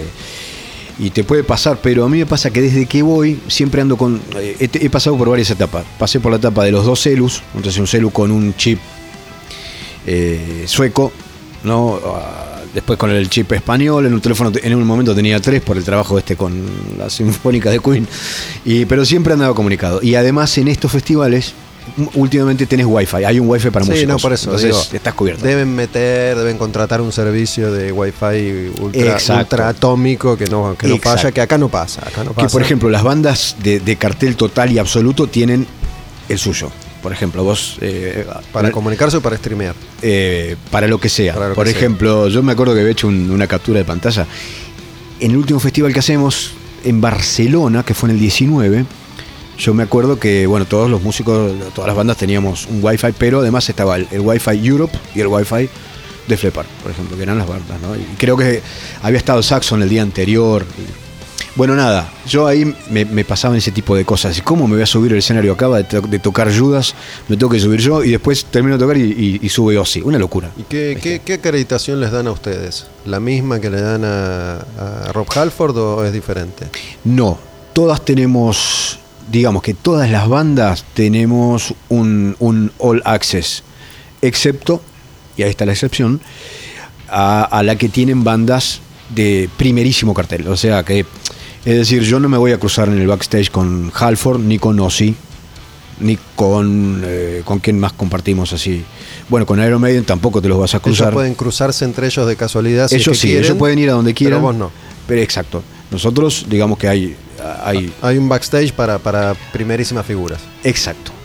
Nosotros estamos en el otro, que bueno, que, yo, yo lo vi a Lemmy, pero porque él quiso, que salió, o te, no, te cruzas con la gente de, de los Saxon.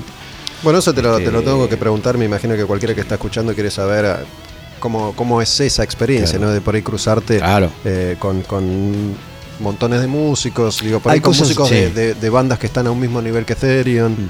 ¿no? Que por ahí te sentís más colega, no sé, que, que con Glenn Tipton. Claro, claro. Hay cosas que mm, a las que uno no se puede acostumbrar. Como, viste, como me pasó el, digamos que el primer festival eh, grande en el que tocamos es el Grass Pop en, Ujú. ¿no? en- en Bélgica. Y, y hay- generalmente, bueno, hay una, dentro del, del, del VIP o VIP, como le querramos llamar, hay una carpa restaurante, por ejemplo. Normalmente pasa así, ¿no? Donde- vamos a comer todos los músicos. Y ahí me pasó el, primer shock. Ya te digo que estoy ahí con la bandejita en la cola, ¿viste? Tipo las películas de la cárcel, ¿viste? Y adelante tenía, ¿no? A, alguien que yo no sé quién es, porque obviamente está de espalda, pero muy bajito. Me llamó la atención la estatura. Qué bajito, ¿viste? ¿No? Y bueno, y cuando. La cosa es cuando llegamos al puré y se empieza a servir, era agudo. Y entonces te agarran ese tipo de shock. Y digo, wow, ¿viste? ¿Qué hago acá al lado de Udo? Yo siempre fui muy de. es re- casi, ¿No les hablas? no, no les hablo. No, no, no. no. ¿Foto, nada?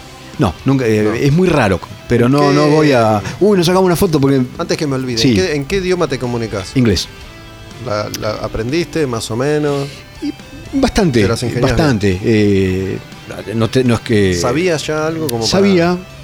Y, y de- y de hecho ahora sigo estudiando. Ahora estoy estudiando el tema de la fonética, que me pareció importante, me parece importantísimo. Yo no le había dado bola a eso. Y ahora, bueno, se ve que el, el tiempo al pedo en la pandemia. Bueno, esos lugares son interesantes porque tenés 12 12.000 acentos diferentes, ¿no? Digo, hay músicos de todo el mundo. No, no sabes lo que es. Digo, a mí siempre Eh. me llamó la atención, en el caso de los músicos alemanes en particular, ya que estamos hablando de una potencia musical desde siempre, ¿no? Sí, bueno. creo que está entre los cinco países más importantes, lo, lo mal que hablan inglés. Digo, Udo habla como el ojete inglés, Rudolf Schenker habla como el culo inglés, ¿no? Como el culo. Mirá, digo, no, no me había muy- fijado en ese detalle. sí, sí. muy, mucho acento, mucho acento, y a veces hablan, hace bastante que no hablo con ellos, pero he hablado con ellos. A veces hablan mal, sobre todo el acento. ¿no? Sí, el acento es muy notorio, es como, sí, a veces. Me acuerdo haber, haber hablado con Rudolf Schenker de Scorpions y es como eh, el, el estereotipo de la parodia de un alemán hablando en otro idioma. sí, es cierto. Sí, bueno, por otro lado, hay hay gente que habla muy, pero muy bien. ¿eh? Nosotros en el, en el crew tenemos Sí. eh, casi, casi todo el crew es alemán, es decir, monitores, luces. Más que y- nada los veteranos, Michael Schenker. Bueno, ahí está. Eh, Ese puede ser un punto. Sí. Esto- yo te estoy hablando de toda gente joven, más joven que, que nosotros, por Que curiosamente son los que primero empezaron a girar por todo el mundo. Sí. Pero bueno, me parece que hoy, hoy debe ser, hoy de hace ya bastante tiempo, mucho más común que, que cualquier europeo hable perfectamente inglés.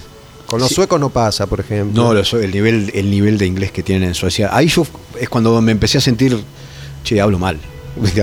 claro, lo escucho hablar a, a cualquiera, a Christopher, Nale o, o Thomas.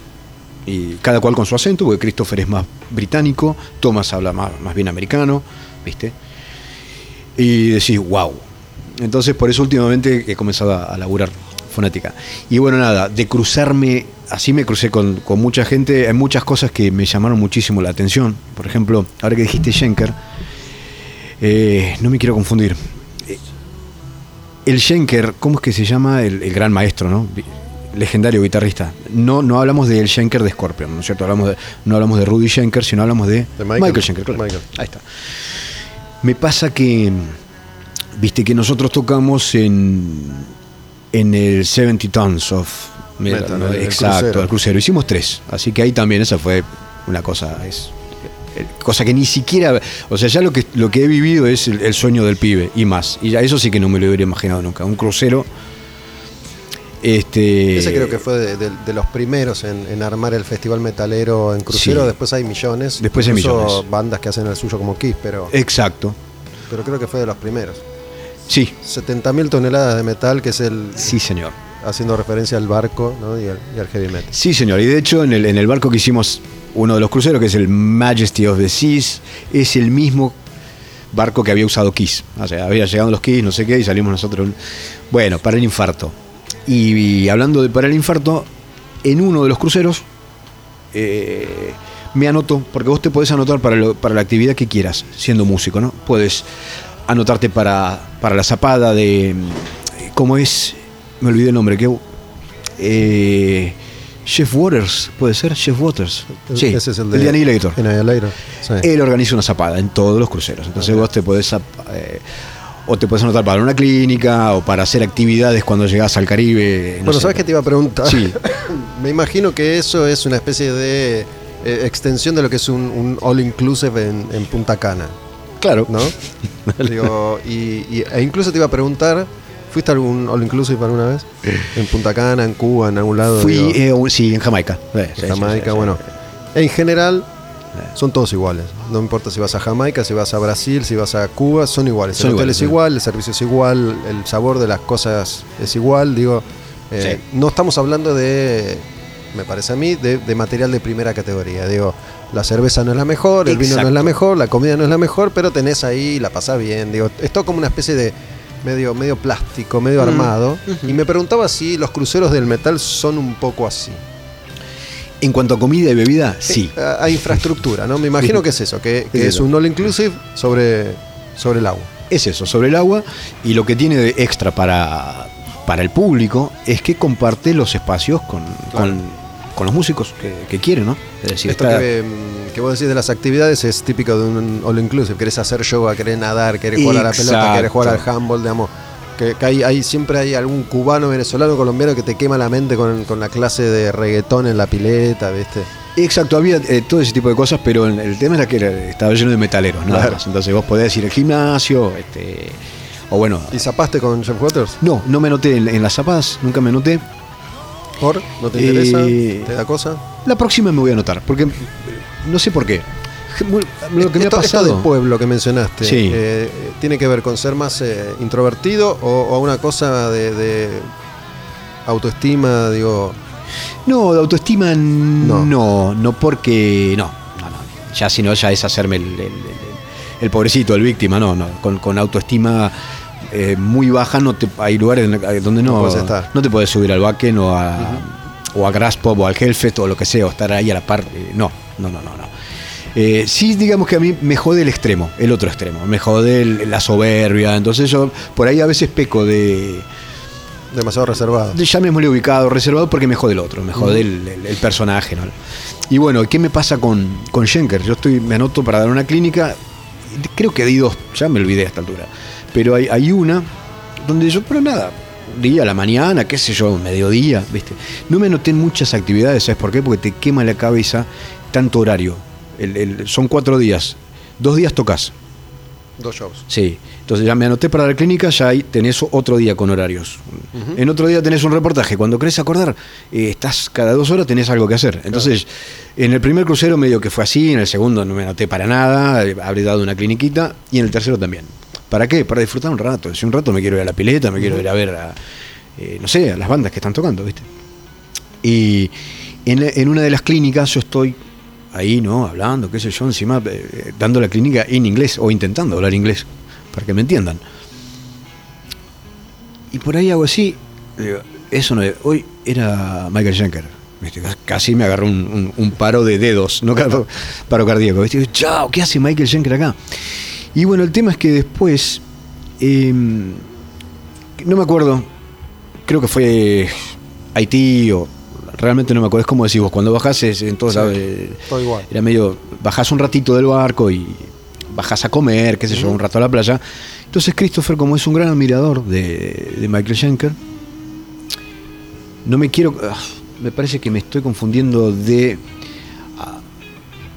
A, a ver, hablamos, porque hay otro, puede ser que haya dos alemanes, ah, Uli John Roth, ahí está. Michael Schenker estuvo ¿Qué en la clínica. Uli John Roth, que fue guitarrista de Scorpion. Ahí está. Michael estuvo en la clínica, es el que veo. Pero en otro de los viajes bajamos y Christopher, es- como es un gran admirador, se sienta con él en la mesa y por lo tanto después caemos nosotros. ¿Con ¿viste? Michael o con Uli John Con Roth? Uli, Uli John Roth. Y ahí es que se da este diálogo donde este, Christopher le pregunta, ¿y qué estás haciendo? Y bla, bla, bla, bla, bla. Y dice, y la verdad que no puedo parar de tocar. Le dice, ¿y por qué? Y porque tengo que comer. Uli. Uli John Roth, no podía parar de girar. Entonces yo me acuerdo que cuando escucho eso digo, ah, la pelota. Si, si Uli John Roth dice eso, ¿qué me espera para mí? ¿Viste? Eso fue para mí muy choqueante. Ah, Uli John Roth fue guitarrista de Scorpions en la, en la década del 70 hasta que primero vuelve Matías, vuelve Michael que graba el disco Love Drive y después ya en los 80 entra Matías Shaps y es cuando el grupo explota.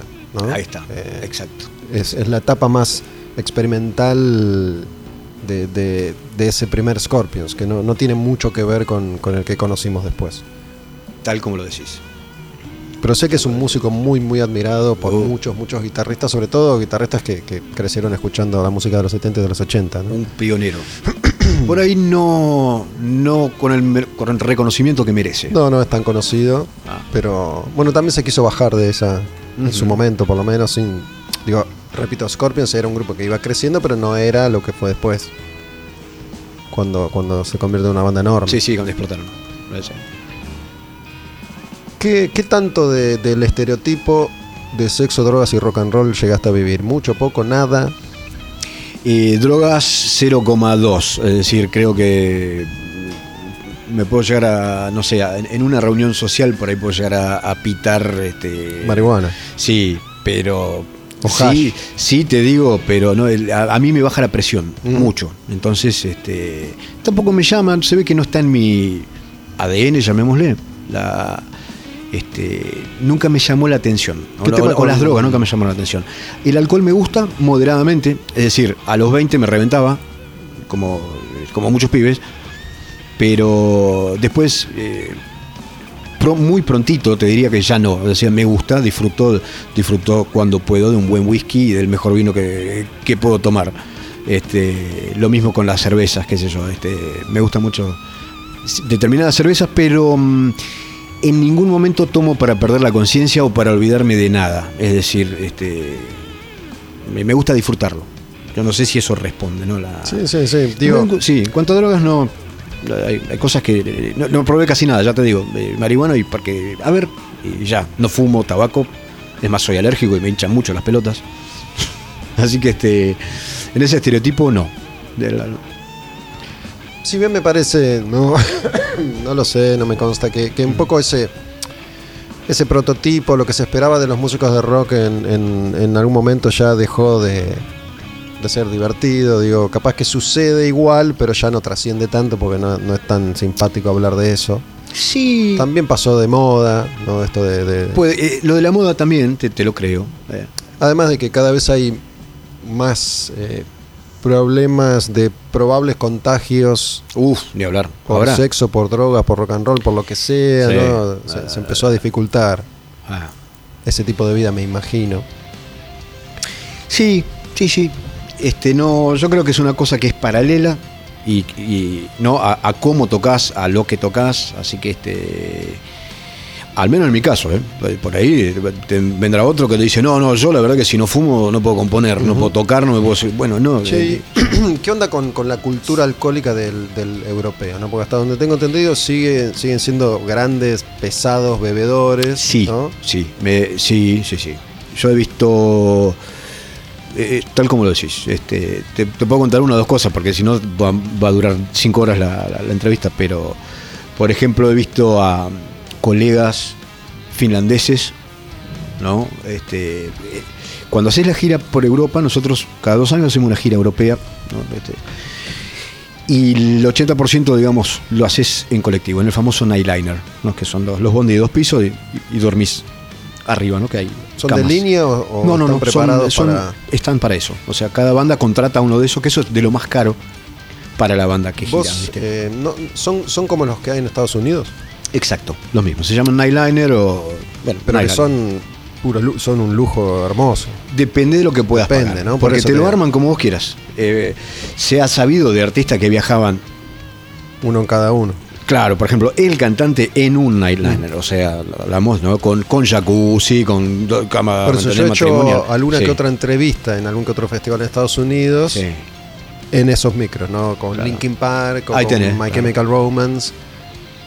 He visto el backstage, que, que es, es una postal hermosa porque, a diferencia de lo que puede pasar acá, donde vos podés llegar a ver un auto de lujo al lado de un colectivo desvencijado, al lado de un camión enorme, al lado de una chata rota, Sí, allá sí. vos ves ¿no? el backstage que tiene uno al lado del otro los mega camiones esos de, Sí. de gira y depende del tamaño o la cantidad de bandas, los micros, tucu, tucu, tucu, tucu. Entonces es como una concesionaria de camiones y micros de lujo. Exacto. Y ahí he hecho algunas notas y he subido algunos de esos micros y son fantásticos. Pero me imagino que debe haber distintos niveles. Es como todo en la vida. Hay el nivel que uno puede pagar. Eh, Por ejemplo, en el festival es muy común ver, como decís vos, un micro al lado de otro. Y además las compañías tienen un montón, así que nos ha pasado varias veces de ir y, y equivocarnos de micro.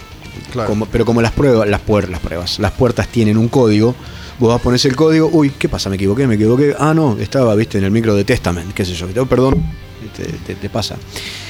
Y, y después, por ejemplo, nosotros viajamos en uno, un micro para la banda y el crew, que somos normalmente 14 personas. Y lo que pasa normalmente es que las bandas soportes de, de la gira eh, viajan la- las tres bandas en uno. Ya, viste, ya para la banda soporte es, por- es- un tema económico, complejo, Sí, viste. Y después, bueno, habrá bandas que tienen uno para cada músico, pero ahí ya hablamos de Pero hay, bandas hay- que fa- sí. no hay 14 camas, ¿o sí?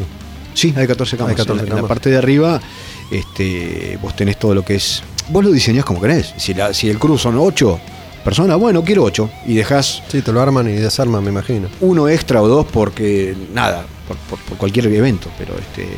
Y entonces vos te pones un, un salón de recreación donde vos tenés, no sé, un diván y las play, la tele arriba, la tele abajo, una cafeterita, una heladera. Porque es tu casa. Haces todo menos bañarte. Volviste a experimentar acá lo que seguramente experimentaste cuando estabas en Zárate y tocabas con tus bandas, digo, de quiero tocar, me tengo que cargar el equipo, tengo que ir en una combi, tengo que hacer todo, o Mm. ya no, hace mucho tiempo que no, no vivís esa experiencia. No, yo creo que ha, ido mutando eso, porque ahora es. eh, Lo que hago acá con. Por eso, con Patricia sí, Sosa- Con Patricia yo me, me subo las cosas será auto metálica, y, pero- y subo a un bondi como esos, ¿no? Pero vas, vas más o menos bien, me imagino. Sí, es un bondi como esos, eh, Claro. eh, un nightliner donde, si bien acá no es, y viajas cómodo, que es lo importante, porque tenés una fecha, no sé, en Córdoba, bueno, subís, pasás este, a uno de estos colectivos donde vas, te tiras a dormir, vas con las cosas, pero lo que decís, no, hace rato que no, que no lo vivo, me parece. No, no, no vivís mucho el contraste. Digo, por ahí venís de Europa y de girar por los festivales europeos y capaz que caes acá. Digo, no, no hay como esos golpes de realidad. No, sí, sí, por ahí voy a ver alguna banda de un amigo. Este, y la, y la- por ahí la última vez que habré tocado en un. así en un bar ha sido justamente en. eh, me parece. eh, en Estocolmo, donde a veces hacíamos, digo hacíamos porque ahora ya Christopher se mudó de Estocolmo, es raro que, que ahora vaya a parar allá, pero eh, entonces, se, no sé, un guitarrista de, o, o un, un músico, mejor dicho, uno de Hammerfall, uno de Therion, uno de cualquier otra banda, no sé, este, y armábamos shows en un lugar que se llama Anchor, que es un lugar así como clásico en, en Estocolmo, y tocas viernes y sábado, por ejemplo, pero es, eso sí, es un pub. Ahí sí, te llevas tus cositas, ampli, ¿no? Porque hay, pero eso es por ahí lo más cercano a... Y tocas ahí para 60, 70 personas, ¿viste? ¿Y qué onda, qué onda los, los vínculos, no? Porque suponemos que tienen otra, otra idiosincrasia y que, y que no nos parecemos como sociedad los latinos a los europeos. No sé cómo serás vos, pero digo, ¿qué, qué onda los vínculos? ¿Hay, ¿Existe un vínculo con, con Christopher o con los músicos de la banda, digo, o es una cuestión meramente profesional? Mirá, eh, empiezo por Thomas, que es, es con- al primero que yo conozco. Thomas es, parece, eh, nació en Estocolmo, pero tranquilamente puede haber nacido acá. O sea, Thomas es el tipo más latino que conocemos. eh, Entre bueno, los suecos. De los suecos, claro, nació en Haninge. Este, de hecho, ahora fíjate que terminó viviendo en. Ahora está viviendo en España con, con su pareja, que es Rosalía, una, ¿no? una de nuestras cantantes. Y, y- pero es recontra este, de actitud latina, por así decirlo. Este, así que con él, como chanchos, ya te digo, el nivel de ir a la casa y eh, este. es- es un- Wikström es un tipo que llegas a la casa y te da su dormitorio. Él se va a dormir al sofá. A ver, para que entiendas el. ¿no? Como, con Wikström como chancho. Christopher, él es más. es un poco más reservado por ahí, ¿viste? Es mucho más serio. Pero sí hay un vínculo amistoso, imagínate que llevan 10 años y, y de, de confianza total y absoluta. Pero por ahí son, te relacionas de otra manera, ¿viste? Además, Christopher es como, lógico, de, de todos su nosotros. rol de, de jefe, digamos. Es el jefe, claro. ¿viste? Y después, este, con Nale también, bueno, Nale, eh, bueno, ahora ya no, no está girando, pero también, Nale, ¿viste? No, no, no, eh, gente muy... Yo lo que veo del su- sueco, el finlandés, por sobre todo el finlandés, es más, mucho más parco, muchísimo más. Este, al principio te observan, estás como en, ¿no? Justamente, seamos redundantes, en observación. Y cuando demostraste, ¿no? Que, que la cagaste o no, ¿viste? Ahí sí, ahí entran o no entran. Es decir, ahí se, se, se Bueno, refuerza ahora y que, muchísimo. Que decís esto, me acuerdo las primeras visitas de Nightwish, Ah. ¿no? Son tipos muy, muy particulares. Digo, Tarry hasta que empezó a hablar. Todavía. Ah, Fin- Finland- claro, claro, Finlandia. todavía hoy, hace, hace un tiempo que no la veo, pero si bien se argentinizó bastante, todavía hoy es eh, una persona muy, muy reservada. Al principio no quería hablar, no Mm. quería hablar en castellano cuando ya sabía hablar en castellano. Y Thomas también, digo, Thomas se ve que igual es especial dentro de los especiales Ajá. europeos, me imagino, pero muy, muy, muy reservado, muy reservado. Sí, sí, sí. Este, los finlandeses tienen. Me acuerdo de, por ejemplo, el otro día también me estaba acordando, hablando de las aventuras de, de músicos en, en Argentina, de Lars Rosenberg, que había sido bajista de, de Entombed. Eh, si no me equivoco, estuvo algún rato en Therion también. Y, y había venido a tocar acá, no me acuerdo con qué banda. Y se quedó. Se Ajá. quedó. Como tantos músicos. Muchas veces hay músicos que se quedan y no nos enteramos y se quedaron. Generalmente porque se enamoran de alguna argentina. Eh, Tomás no tuvo una pareja argentina también. Es que ese fue, esa fue la causa. Este, Para que vos él, viajaba a ver a la novia, entonces este, yo justamente, a ver, vamos a refrescar bien cómo fue. La chica tenía, claro, Ludmila tenía un programa de radio y un exalumno formaba parte de, de una banda que había hecho, ahí está, la cortina de ese programa junto con Wikström. Y por ahí venía el vínculo. Ahí está. Entonces, este, un día me, me- me junto a hablar con, con este exalumno y me cuentan que venía un músico sueco, yo ni, si- ni siquiera sabía quién era Therion, porque conocía el nombre, pero no los había escuchado, y ahí nace todo. Pero bueno, otra de esas historias. Estaba chequeando acá, bueno, Lars Rosenberg tocó en Therion. A mí me parece que vino con Therion y se quedó acá. Ajá.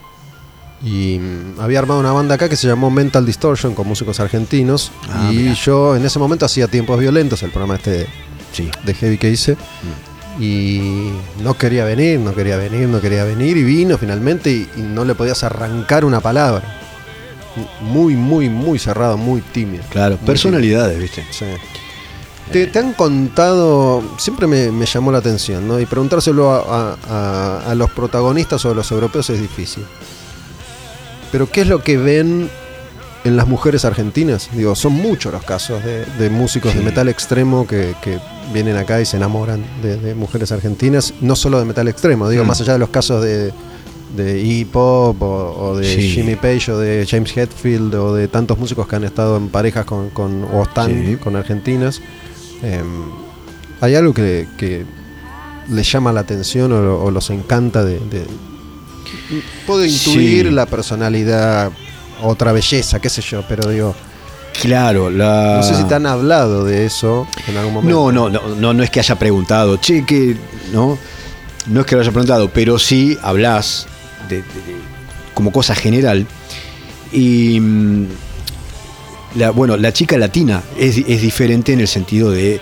Eh, no- nosotros con nuestra sangre y, personalidad latina tenemos esa cosa entradora, ¿no? No sé en cuanto a la, per- a la personalidad, pero lo que yo te puedo decir es lo que yo he visto que me ha pasado a mí. Entonces es probable que sirva como contraste, ¿no? Yo creo que. Va, creo. Te gustan me las voy a- suecas. Claro, no me voy a hacer el sociólogo. No, no particularmente las suecas, si, si- si bien son. Pero digo bonita, me quedo corto. O sea, son hermosas, son caras de película, eh, parecen talladas, ¿viste? Parece que. Pero no, en, en mi caso, a mí me ha pasado que me he sentido atraído, porque este, esto hay que decirlo, por las chicas del este europeo. ¿no? bueno hay un eh, tema. entiendo que tienen una belleza también muy muy muy particular Bueno, o como también. pero son un poco más simpáticas o no No, no, no hablo de la personalidad, hablo de los rasgos. Mm. A mí me pasa que yo voy a. ¿no? Cualquiera de estos países, hablo de Rusia, Ucrania, eh, eh, Polonia, Hungría, Rumania, todo, todo el este europeo, hay algo en la genética que a mí me llama la atención. ¿no? Y supongo que a ellos le puede pasar algo con la genética tan diferente que cuando, cuando vienen acá, ¿no? porque todo es diferente. ¿no? El color de piel. Yo, yo Bueno, sé que a ellos les gusta mucho el, el- el color de piel morena. Digo, vos, Entonces, vos sí. tenés piel, piel más oscura que yo, por lo menos. Sí, sí, sí, y, claro. y pelo largo, qué sé yo, tenés, tenés onda. Digo, me imagino que te, te habrás sido. Te, va, te debe ir bien en Europa, me imagino, no sé. Claro, Que viste- resultas un atractivo diferente. Exacto, yo creo que. Exacto, cuando más. Tenés, eh, tenés un montón de pelo que ya es fundamental. Ya fundamental, claro. Me ha pasado, y viste que te digo que no, no me gusta irme para el otro lado, es decir, desde cuando, uy, qué, qué atractivo. Pero sí me ha pasado, como decís vos, que, que he tenido suerte y por sobre todo es. eh, cuando más al este me voy, se ve que eh, tú que tengo esa suerte, me atraen esos rasgos y nosotros somos muy raros para ellos. A mí me ha pasado en, en Rusia, y esto no quiere decir nada, pero me ha pasado que estar en un bar o en el bar del hotel o lo que sea, y, y aunque no sepan que soy de la banda o lo que sea, que han venido, mujeres y, y te agarran el pelo eh, de manera muy respetuosa, no es que me agarraron de las mechas, ¿no? Pero, que, viste, cuando acá eh, sos uno más y, viceversa. Entonces, allá viene, viene un tipo que es blanquito, eh, con los ojos azules, porque todo el mundo tiene ojos azules o verdes, por default, o sea. Entonces viene cualquiera con ojos azules, hiper blanco y pelo, eh, pelo largo hasta la cintura, llama la atención. Como va uno allá, voy yo, ¿no es cierto? Moreno, pelo largo, hiper negro, ojos negros, y bueno, entonces No hay que olvidar que muchos eh, suecos, sobre todo, pero bueno, Sí. escandinavos, se han tenido músicos conocidos, se han tenido el pelo de negro porque no se bancan más a rubio. Eh, es muy común ver chicas este, teñidas de negro, De negro. así como por acá, ¿me entendés? Acá Yo tengo amigas que dicen, ay, yo me quiero tener de rubia, y, y allá no conozco ninguna, te diría, que no se haya querido tener de negra, o sea, haya tenido. Es muy loco eso, ¿viste? Sí, te, no sé cuál será tu situación ni tu, ni tu visión con respecto a las relaciones de pareja, pero te enamoraste allá, te enganchaste. Eh, ¿Pensaste en Sí, algún no, momento? situaciones, estoy soltero, pero si me, digamos, no, eh, digamos, lo más cerca que tuve, así de enroscarme sentimentalmente, curiosamente fue en España, no, nada que ver con... Este, ¿Con una española? Sí, una española. Y después siempre te- mis relaciones han sido con, con argentinas, ¿no? Hablamos de relaciones serias. Este, ¿Qué, qué, qué te pasó con, con la visión de lo argentino habiendo tenido la chance de viajar tanto y de, y de experimentar tantas sociedades diferentes? ¿no? Porque imagino que uno empieza a mirar lo propio de otra manera. es una muy buena pregunta que hace rato que tenía ganas de que alguien me hiciera, porque viste que a veces andás con Sí, sí, sí. pensamientos. A veces no te preguntan lo que querés contar. No, porque son cosas que, imagínate que después de, de, de- de- de este tiempo de ir y venir, vas registrando, te van pasando. Para, déjame decirte Sí, una cosa, ya que te gustó esta pregunta. Eh, vamos a elegir una canción, me estoy meando hace media hora y, y me gustaría charlar un ratito más si tenés tiempo. Por supuesto. Acá lo bueno de, de este formato, de este lugar, de este espacio, es que si quiero hablar con vos seis horas y vos también querés, lo hacemos. Impecable. Eh, impecable. ¿Qué, qué te gustaría que, que escuchemos? De, de- de tu laburo o de lo que sea, lo buscamos. Mira, no, vamos con. Hace un rato escuché Megadeth por ahí. Vamos con Wake Up Dead, si lo tienen. Que hace rato Sí. me anda girando en la cabeza. Tenemos todo, tenemos todo. Y Y, te, quería, está. te quería preguntar, te, te lo tiro así no me lo olvido, porque Ajá. varias veces me lo acuerdo y me lo olvido, si, si tuviste contacto con Kiko Laureiro, si lo conoces o no. Sí, pero así casual. le- le- Digo, porque si bien él toca en Megadeth, Sí. que es, un- es una banda de, de- de un nivel superior, me refiero en trascendencia que sí, sí. Pero bueno, ser, es un músico latino que toca en una banda de primera línea como vos. Digo, capaz que si se conocían comparten algún tipo de, de- de impresión a propósito de... Claro, de no. Lo conocí acá, de hecho, en una clínica y lo, lo hemos, lo he cruzado porque hemos tocado juntos en Japón. En el Loud Park, me acuerdo, que eh, tocó Angra, de hecho. Así que- pero no, no, no, no es que tengo Kiko confianza. tocaba en Angra. ¿Eh? Kiko tocaba en Angra, digo, antes de... de Claro. Sí, sí. Ok, no, bueno, no se conoce mucho. Vamos con Wake Up Dead, ¿sí? Y ya seguimos charlando con Christian Vidal.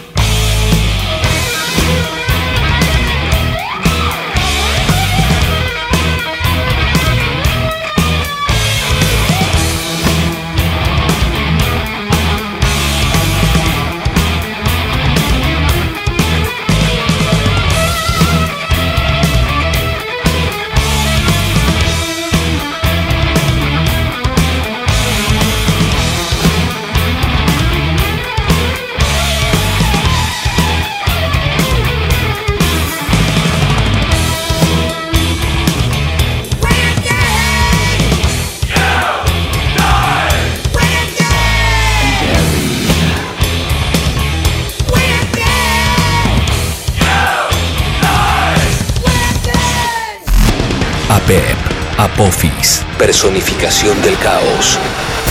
Oponentes de la luz. Al demonio con el diablo. Puro heavy metal. Bueno, escuchamos recién eh, Wake Up Death de Megadeth. Canción que eligió Cristian. Estoy charlando con Cristian Vidal hace un rato largo ya. Si bien yo hago entrevistas largas, no siempre se, se extienden tanto, pero bueno. Me, me entusiasmé o nos entusiasmamos con la charla y recién hablamos de mm, Shaky Lee, guitarrista de Ozzy, que grabó este disco, y Ultimate Sin. Grabó también el disco anterior que es Bark at the Moon, y este es como el disco menos querido de Ozzy, por alguna razón que no viene al caso analizar ahora, pero bueno, ya que estamos, lo dejamos de fondo sonando, ¿te parece, Sí. Cristian? ¿Te gusta, Sí, ¿te gusta Shaky Lee? Me encanta. Vos sos de, de esa generación, te formaste con esos tipos. Soy de esa generación. Y ahora que dijiste Back at the Moon, voy a, voy a conectar acá una mini anécdota. Veo que hay vinilos acá y me hiciste acordar lo que era este. Por ahí la palabra es mística.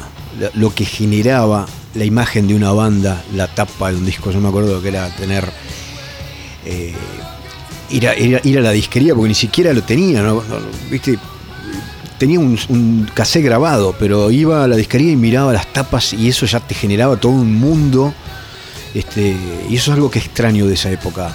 El, el hecho de que vos de la banda, lo único que sabías es, veías la tapa del disco, tenía un póster como mucho que, ¿no? de, de las revistas de la época, tenías un póster de Iron Maiden, y chau, y una carita de Eddie. Y, Bueno. y todo lo demás era un submundo, ¿no? Si, si nos guiamos por cierto orden, justamente en el programa anterior a este que estamos grabando con vos, es algo que he mencionado varias veces, ¿no?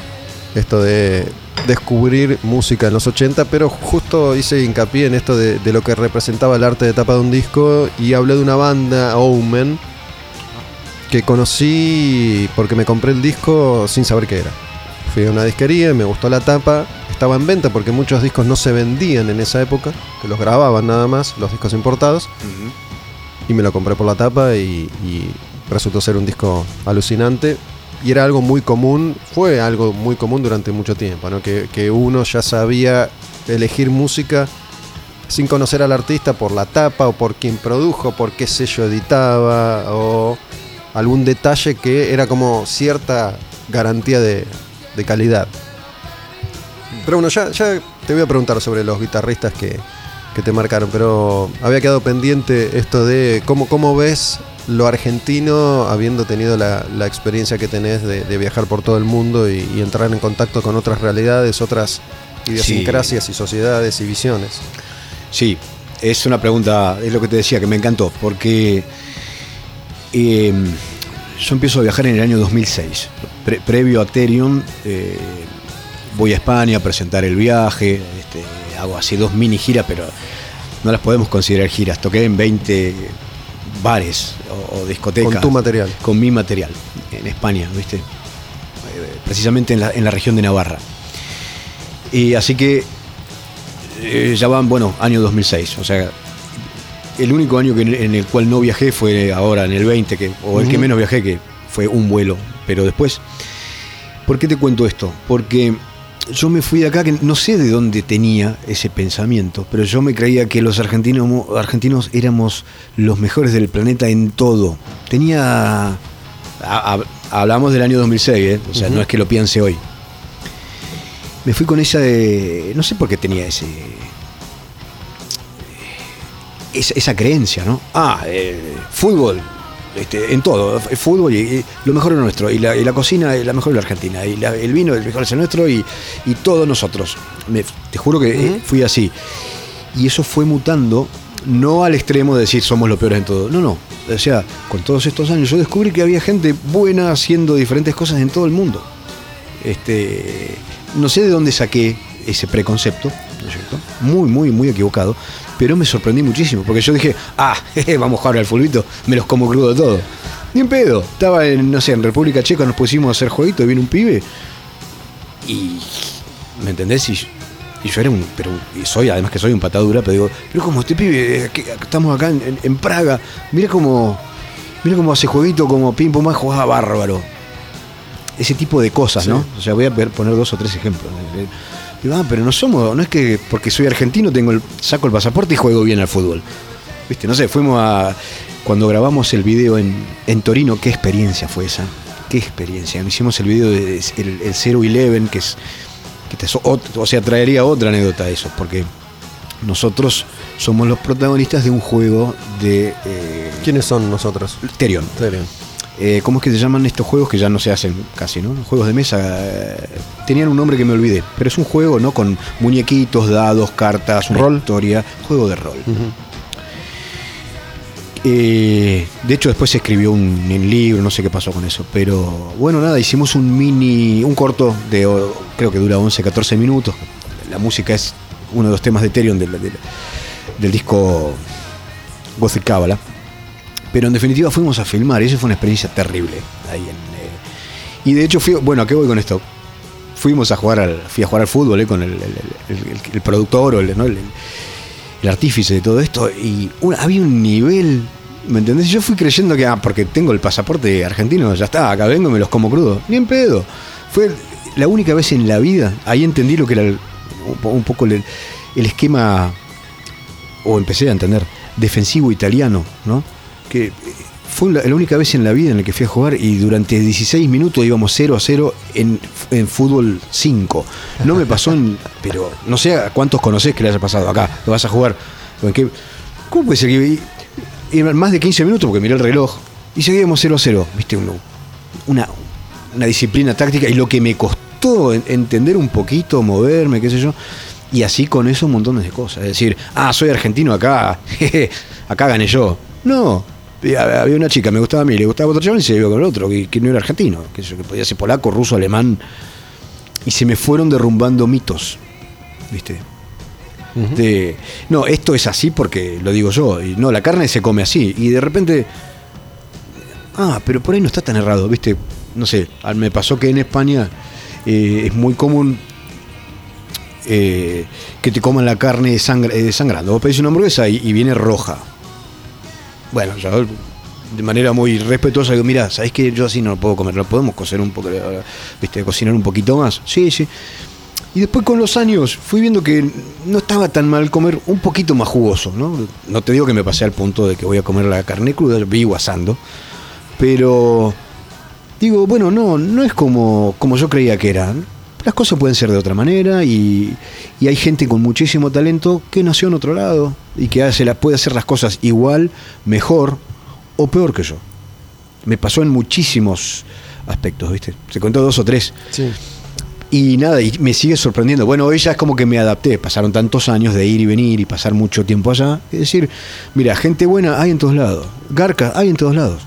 Es decir, el pasaporte argentino o sueco no es garantía de que una persona sea buena o mala o, o- o- o hábil en, en cualquiera sea la, la tarea. ¿viste? Eso a mí me choqueó muchísimo. Sí, me parece que uno, uno de los tantos lugares comunes es que los argentinos nos sentimos o que somos los mejores o que somos los peores, ¿no? También depende de los vaivenes Claro. de, de la realidad local.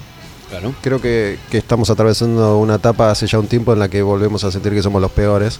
Y justamente por eso te lo pregunté también, ¿no? Ujú. Digo, tomar distancia te hace entender las cosas desde, desde otra perspectiva y, Sí. y algo que en lo personal me he propuesto a conciencia dejar de hacer, que es algo tan común entre nosotros, es dejar de decir qué país de mierda.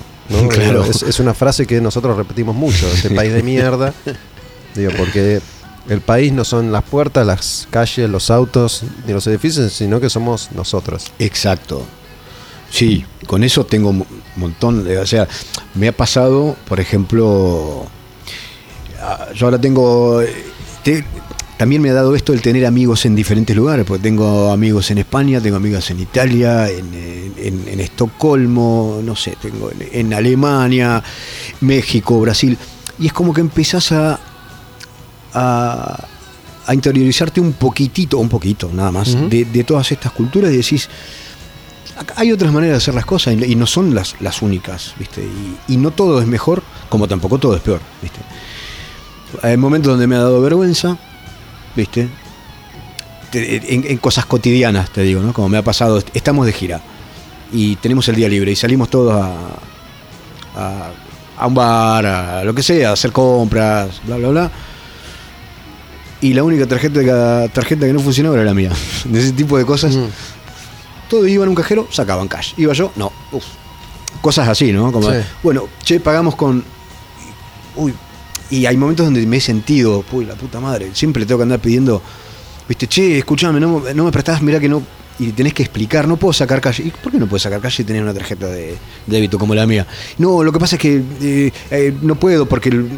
Por la razón que fuera, no, cash no me da. Y ha- hace una cosa, me prestás y yo después te giro, sí, dale. tipo de cosas. Sí. Después, bueno, todos nos acostumbramos, ¿no? Pero eh, eh, por momentos me daban vergüenza. Y, y lo demás, ya te digo, este, después tenés amigos entrañables que al principio, como me pasó con, con unos amigos que tengo en, en España, argentinos, y bueno, tenés que probar primero que de cuál argentino sos. Es como decís vos, no es el país, es como sos vos, ¿viste? ¿Argentino de cuál? ¿Del que vino y se me, se me hizo el vivo y me, y me garcó y le me vio prestado y se me llevó cosas? ¿O del otro? Y hoy tengo amigos entrañables que, ¿viste? Que me dicen, cuando te venís, vení, trae a tu hijo y te quedás acá, pasa el tiempo que quieras, te doy lo que sea, mi casa, mi, mi habitación. Y eso está buenísimo, ¿viste? ¿Pudiste viajar con tu hijo alguna vez? ¿Te pudo ver Aún tu, no, tu hijo aún no. no? Todavía no. ¿Le interesa lo que haces a tu hijo? Tuvo su etapa de así de, de fanatismo. Tiene nueve años, ¿no? Me claro. dijiste. Chiquito. Chiquito. Tuvo su etapa de fanatismo por Terion, que ve- veía los videos en vivo. Este, y se sabía todo, hacía los cambios de guitarra, él tenía dos guitarras de juguete, y si yo me peinaba para la derecha, él también, aunque no tenía pelo, él también, todo. Y después, bueno, ahora no, ahora está en otra, pero ellos deciden y eligen después. ¿viste? Así que, no sé. Che, yendo a los, a los guitarristas, ¿no? ¿Vos, vos te, te formás en los 80 más que nada o, o empezaste a escuchar música en los 70 también? No, no, ochentas, porque nací en el 72, así que...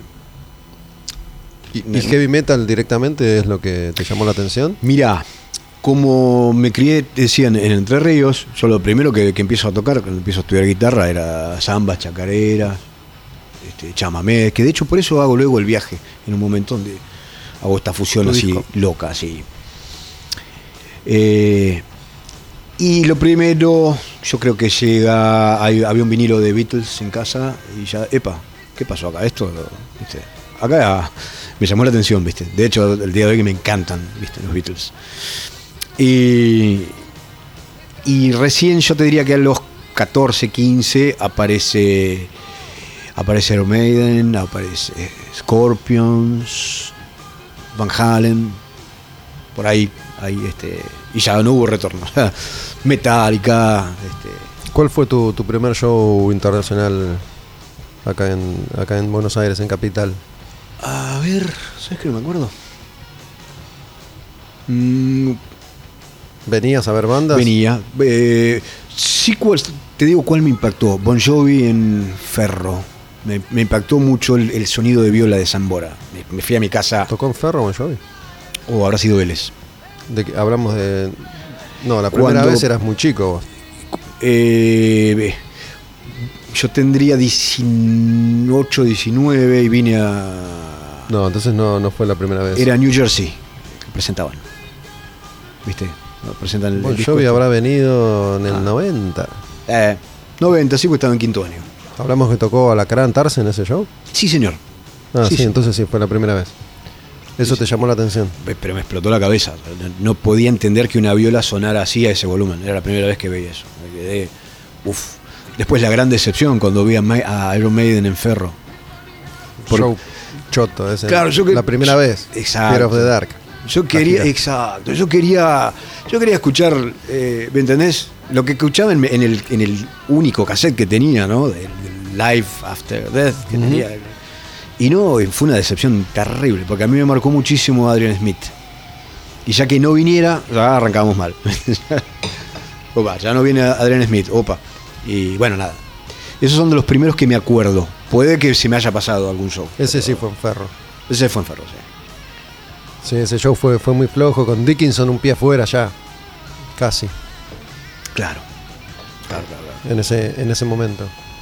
¿Y ¿Cuáles son los, los guitarristas que empezaste a. Digo, atravesaste esa etapa de, de la pirotecnia total? Sí. Digo, la era Malmsteen. Por supuesto. Por supuesto. Eh, vamos, voy a tratar de ir cronológicamente, pero primero fue. Yo te diría que mm, Randy. Este, Randy Rhoads. Sí. Matías Jabs me influenció mucho. Y hasta el día de hoy que me quedó un poco de esa cosa. Lo de Matías en vivo me impresionó muchísimo. ¿Viste? ¿Qué, qué tiene de particular? el, el vibrato, el tono, ¿no? pero el vibrato, los, los bendings eh, más bien salvajes y afinados. ¿viste? A mí me impresionó mucho lo, lo del Worldwide, no me acuerdo el nombre del disco ahora, pero ese- el famoso, ese World disco, ese disco me lo escuché 27 millones de veces. ¿Te gustaban los discos en vivo? ¿Tenías, tenías discos en vivo? Ese era uno. El de Este, Maiden era en vivo. Eh, ese era el otro, exacto. No, no eran muchos, eh, pero otro que me impresionó mucho, eh, el de Dokken, Beast from the East, que me acuerdo que me lo grabé de la Rock and Pop. Eso lo pasan así como una especie de año 88, este, como en exclusiva, y me lo recontra grabé, me, lo gasté ese cassette. Este, por supuesto que George Lynch me influenció un montón. Luego Malmsteen, eh, Vinnie Moore, Tony McAlpine. Pero de todos, un disco, los primeros. Por ejemplo, de Tony McAlpine hasta el día de hoy, que me marcó mucho y me sigue marcando, Maximum Security. Ese disco. Después lo demás es como que me ha costado. Ujú. Vinnie Moore, Time Odyssey. También es un disco que me pareció infernal. De Ingve, mm, los dos o tres primeros, cuatro. Después es como que le pierdo la, ¿viste? Como con Stevie Vai, eh, los dos o tres primeros. Después es como que me, me ha pasado eso siempre, que tengo una etapa y cambio. Tengo una etapa y eh, me quedo con uno o dos discos y chau. Satriani también, los dos, tres, cuatro primeros, hasta The Extremist, me parecen impresionantes. Y después ya es como que no, ¿viste? Pero tiene que ver con que no, no te llega más lo que estos artistas hacen, aunque vos dejaste de escuchar música en un determinado momento. Es una muy buena pregunta, porque eh, yo sé que eso también es muy injusto para el artista, ¿no? porque yo ahora lo sufro con Therion, ¿eh? porque en Therion, eh, eh, como pasa con todas las bandas, ah, pero a mí me gusta el Teli, no, pero a mí me gusta el Bobin, ah, pero yo quiero la tapa de Omega, ¿entendés? Es como que todo lo nuevo no vale. Ah, no, es una mierda. A mí me gusta el Gothic Kabbalah. Y otro viene y dice, no, no, yo la verdad que para mí todo lo que están haciendo ahora es una porquería. Porque, ¿Viste? Sí, a ese nivel.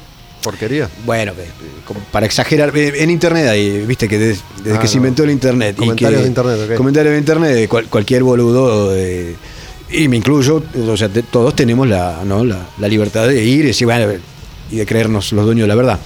Pero bueno, me ha pasado, yo no sé cuál de las dos. Eh, si es que me quedo con una etapa, viste, que eso es muy probable, uno a veces se queda con una etapa de la vida y esa música representa eso. Y lo nuevo no, viste. Me pasa con Megadeth, con los primeros discos, que me encantan, y lo nuevo, lo tengo que confesar, no lo pude escuchar entero. Sea, el último disco escuché un tema, dos y me disperso, no es que digo, no lo voy a escuchar. Chau, se me fue el cerebro, ¿viste? Estaba chequeando acá la discografía de Ethereum porque bueno, suele suceder eso, ¿no? Cuando una banda se, se instala, quedan unos clásicos Claro. que son los, los imperecederos, ¿no? Pero bueno, a mí me, después de eso que, que comenté sobre el comienzo de la charla, cuando, cuando conocí a Ethereum con el primer disco of Darkness, que, que es un disco muy, muy rudimentario, Ah. eh, me, me gusta esa transición entre lo viejo y lo que iba a venir después, ¿no? Cuando es un poco más heavy metal clásico y no tan sinfónico, progresivo, clásico, como sea. Claro. ¿no? Me gusta Symphony Massive, me gusta Lepaka Clifford. Ajá. Eh, después son los discos que, que marcaron a la banda, ¿no? Bowen, Claro, eh, claro, claro, claro. y, y Secret of the Runes, eh, esa, esa etapa. ¿Y cómo, cómo se lo toma él? No sé si... Digo, ¿cómo, ¿cómo se arma una lista de temas de un concierto de, de Ethereum? Más allá de la novedad que por ahí hay que presentar dos o tres temas nuevos. Exacto. Eh, bueno, están siempre los, los infaltables, ¿no es cierto? O sea, To Megatherion y este, Rise of Sodom, yo creo que no hubo show donde no se hayan tocado porque son los dos. Y Lemuria, digamos que hay tres inamovibles. ¿no? Entonces, este, a veces hubo una gira donde abríamos con, eh, con ¿cómo se llama? Con Rise of Sodom y a veces están en los bices, pero esos no faltan nunca, nunca, nunca, nunca. Y después eh, siempre es muy de buscar un poquito de cada uno, ¿no? Al menos de, de Bovin para acá. Siempre uno dos de un álbum, uno dos de otro. Este, hemos tocado, es que pasa que hay mucha discografía. Este, Sí. Y lo bueno es que son muy cambiantes, no, no hay una gira igual a la otra, porque, viste, inclusive antes de girar, ¿le gustaría tocar algún tema? Y bueno, el que quiere, como siempre, participa. Mira, me gustaría tocar este, me gustaría tocar el otro. este, pero siempre es muy variado, porque hay mucho. ¿Has, hab- has hablado de música con él, digo, de, de bandas. Justamente también en, en el programa anterior seleccioné algunas canciones de, de lo que fue ese sonido Doom de principios de los 90, ¿viste? Cathedral, My Dying Bride, Anathema, Ajá. bandas que coincidían, si bien no todas son, son bandas que sonaban diferente, coincidían en un momento en el tiempo. Eh, pero bueno, entiendo que Christopher Johnson se formó también con Celtic Frost y Celtic Frost es, aunque, aunque la gente no lo, no lo pueda creer, porque no es un grupo popular, no lo fue nunca, Ah, creo que es una de las bandas más influyentes de la historia. Digo, todo, todo lo que se hizo en la música extrema, todo, aunque sea un poquito, lo hicieron antes. Mirá ¿no? Digo, de, de la, la búsqueda esta de, de combinación sinfónica, gótica, los primeros en meter voces femeninas, los primeros en meter, viste, esta cosa de oscuridad total, de arreglos clásicos, de cuerdas. Eh, digo, Paradise Lost y, y My, My Dying Bride, todas estas bandas británicas aprendieron de ahí, bueno, y, y Christopher Johnson seguramente también. Sí, sí, él, él los ha nombrado. Y hay una banda que él nombra mucho y que aún hoy escucha, que es Voivod. Voy. A él le encanta. Este, está siempre con. Mira, mira, a Cristian le, le gustan. Este, una bueno, vos estudiaste viola, así que este.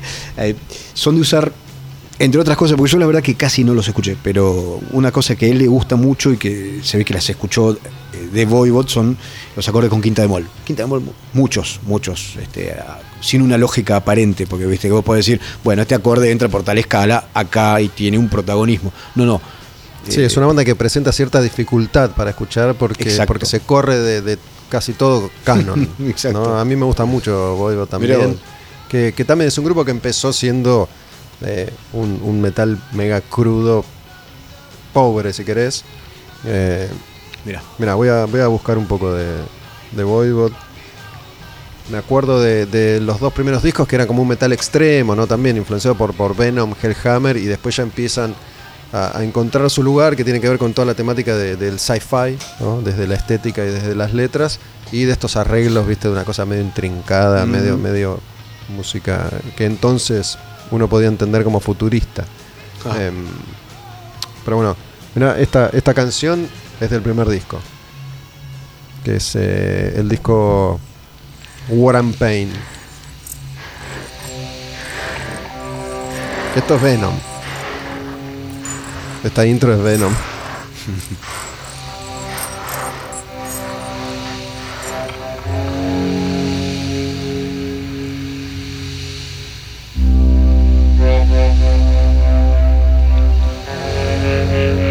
El baterista es el que hizo siempre el arte de Voivod, tipo que tiene un estilo divino.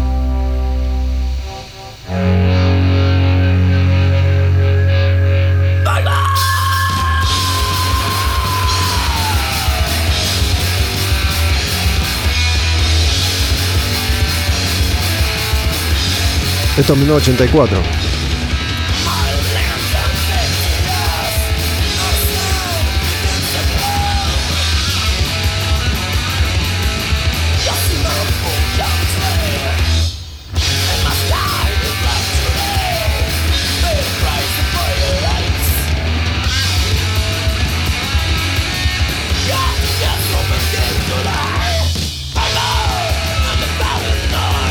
A mí me pasó con esta banda en particular algo muy curioso, ¿no? Yo había escuchado Voivod este disco, tenía, tengo todavía este vinilo, ¿no?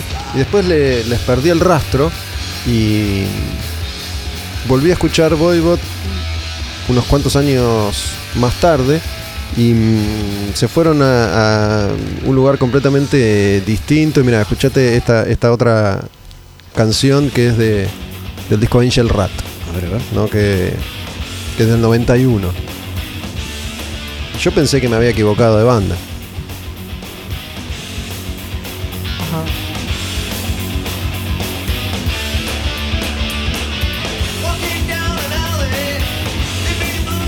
El cantante es el mismo. Nada que ver.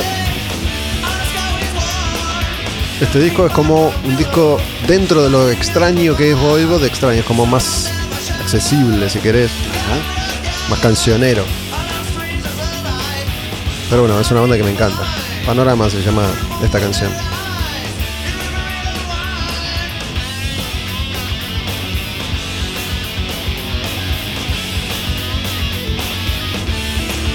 Bueno, pinto Voivod. Che, loco, bueno, ¿te quedó alguna otra cosa que te hubiera gustado que te pregunte como lo, lo argentino y no, no charlamos? Sí, antes que nada, bueno, muchas gracias por, por, por estas dos horas de tu vida. No, por favor, este. No, no, sea, eh, con yo este, más que satisfecho, o sea, este, un notón de esas. eh, Viste que está. Uno tiene diferentes tipos de, de entrevistas. Están las entrevistas que dice, uy, tuve una entrevista. Y otras que dice, che, qué, qué buena entrevista. La verdad que. Este, no, no. De, de hablar uno, uno puede seguir y seguir y seguir, ¿no es cierto? Así que este vamos a dejar descansar a, a- a las gargantas y a la gente, ¿no? Que pobre gente con, la va a bueno. tener que escuchar en capítulos. a la- Lo bueno, claro, de este formato es que vos lo dejás y después lo retomás ahí donde había Exacto. quedado y no, no hay, no hay inconveniente. Si no, no te perdés de nada, en definitiva. Vayamos pensando en alguna canción en la que vos sí hayas participado para, para, para cerrar la, la charla y este programa, ¿no? Yo habitualmente armo tres bloques. Creo que como esta charla se, se extendió bastante, vamos a, a cerrar acá el programa. Bueno. Así que pensemos una, una canción que tengas ganas de. Yo ya tengo una y te voy a explicar brevemente por qué. A ver, decime cuál es, así la busco mientras. Eh, vamos a buscar From the Woods de- del disco Home. Esta es una canción tuya. Sí, sí, sí, sí, sí, haya participado. Te voy a contar por qué. Cuando voy a entrar a la banda. ¿no? Asterion. Sí, Aterium. Christopher. Pará, sí, perdón. Sí. Es, ¿cómo lo dice Christopher? Therion, Therion. Yo le, yo le he escuchado más la T, Therion. pero puede ser Therion tranquilamente, pero me- a mí me suena como a- más a Therion. A Therion. Eh, Este, bueno, y eh, cuando voy a ent- a entrar a la banda, porque hay, to- hay toda una historia, eh, pero, pero esa es más bien conocida porque es lo que siempre me preguntan en la entrevista, ¿cómo entraste a la banda? Entonces, como, bueno. En definitiva, en uno de los capítulos, porque ellos me tienen en cuenta primero, pero dado lo económico era imposible por el costo de los pasajes y, y toda esta cosa de que yo viviera tan lejos, ¿viste? De hecho, Christopher eh, lo dice en un momento, dice, no, no, eh, sí, es el violero que, que me gustaría tener en la banda, pero vive en el culo del mundo, así con esas palabras. Nosotros le dice a Tomás, y Tomás le dice, bueno, sigamos buscando, pero prometeme que tenemos, ¿no es cierto? Lo tenemos a él este, acá en carpeta. Siguieron, siguieron buscando y al año me llega la propuesta, ¿viste? Y me manda un email recontra extenso, que me acuerdo que lo fui a, a- a imprimir, ¿no? como loco lo iba leyendo en el Bondi ahí en Villa del Parque, y con, el, con un libro de traductor de inglés, lo que sea, ¿viste? Porque era. Christopher tiene un, un vocabulario riquísimo, ¿viste? Entonces ahí hubo que usar la primera vez, porque, ¿de qué me está hablando? Y una de las cosas que él me, marca, por la cual él, él quería que yo entrara a la banda, pero como miembro de la banda, porque se hizo, un, se hizo una prueba, eso es para otra anécdota, otro día, donde se probó un chico de Estocolmo, se probó un chico de Estados Unidos, pero en el caso de ellos dos era para la gira. Él, de yo aceptar y de, y de- y de- bueno, y de yo quedar en, en esa mini prueba, él me quería para la banda. Y una de las razones que me da es porque él encontró en común, o él encontró cosas en común, no sé que lo, tiene que decir él, este, en el approach mío del folclore y tango argentino hacia el metal y viceversa, ¿no? Con- en esta mezcla que yo intentaba hacer en el viaje, él dice que encontró eso en común con su approach de la música clásica y, y folk sueco y etcétera hacia y desde el metal. Entonces él, él dijo, con este muchacho quiero laburar porque tenemos, este, bueno, ya después de que tenemos, lo tendrá que decir él, ¿no? Pero entonces por eso es que ahora elegí una de estas canciones que un poco la, un poco representa eso, From the Woods. Bueno, de alguna manera mencionaste casos similares las dos veces. ¿no? Con, con eh, Jafal también. Vos tocás heavy metal muy bonito, pero a mí me interesa esto otro que haces. Sí, sí, No, sí, puede, puede no- estar en común, sí, eso. No- te llamaron por, por lo, lo que tiene que ver con el heavy metal común y corriente que puede llegar a tocar. Exacto, ah, encima de Estocolmo, como si no hubiera violeros en Suecia. Claro. O sea, es del bar, es del barrio de Ingve Malmsteen, eh, Christopher. Up- no, ese sí que me cuesta pronunciar, es Upland, Upsland, Upland Vesby. Vesby, allá le dicen Vesby. De ahí es Ingve, de ahí es Christopher, de ahí son los Europe. Imagínate si era violero. Así que este, no, no, para mí. ¿Qué onda Suecia? ¿Lindo? Muy lindo, muy, muy lindo. Ves una cosa que me olvidé hoy, eh, de cuando me hablábamos de ser argentino allá. Muchas veces me pasó, me sigue pasando a veces. Che, ¿cómo son, cómo, cómo son los suecos? Son, son aburridos, ¿no? Los europeos. Es como que siempre está ahí como un. Vamos a, a- a correr otro mito. Aburrido, ¿no?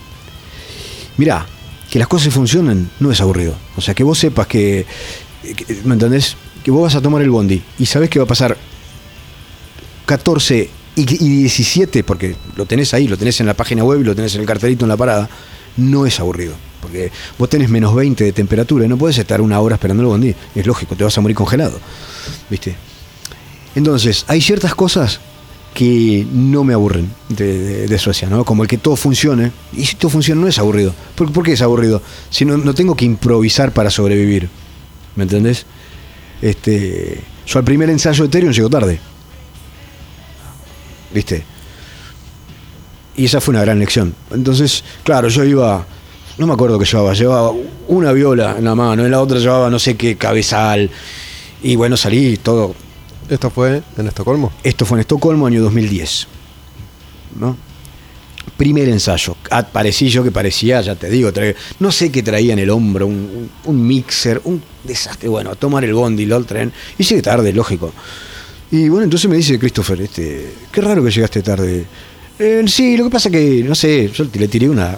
Como acá, ¿no? Con mis compañeros. O sea, sí, no sé, llegué tarde porque el bondi.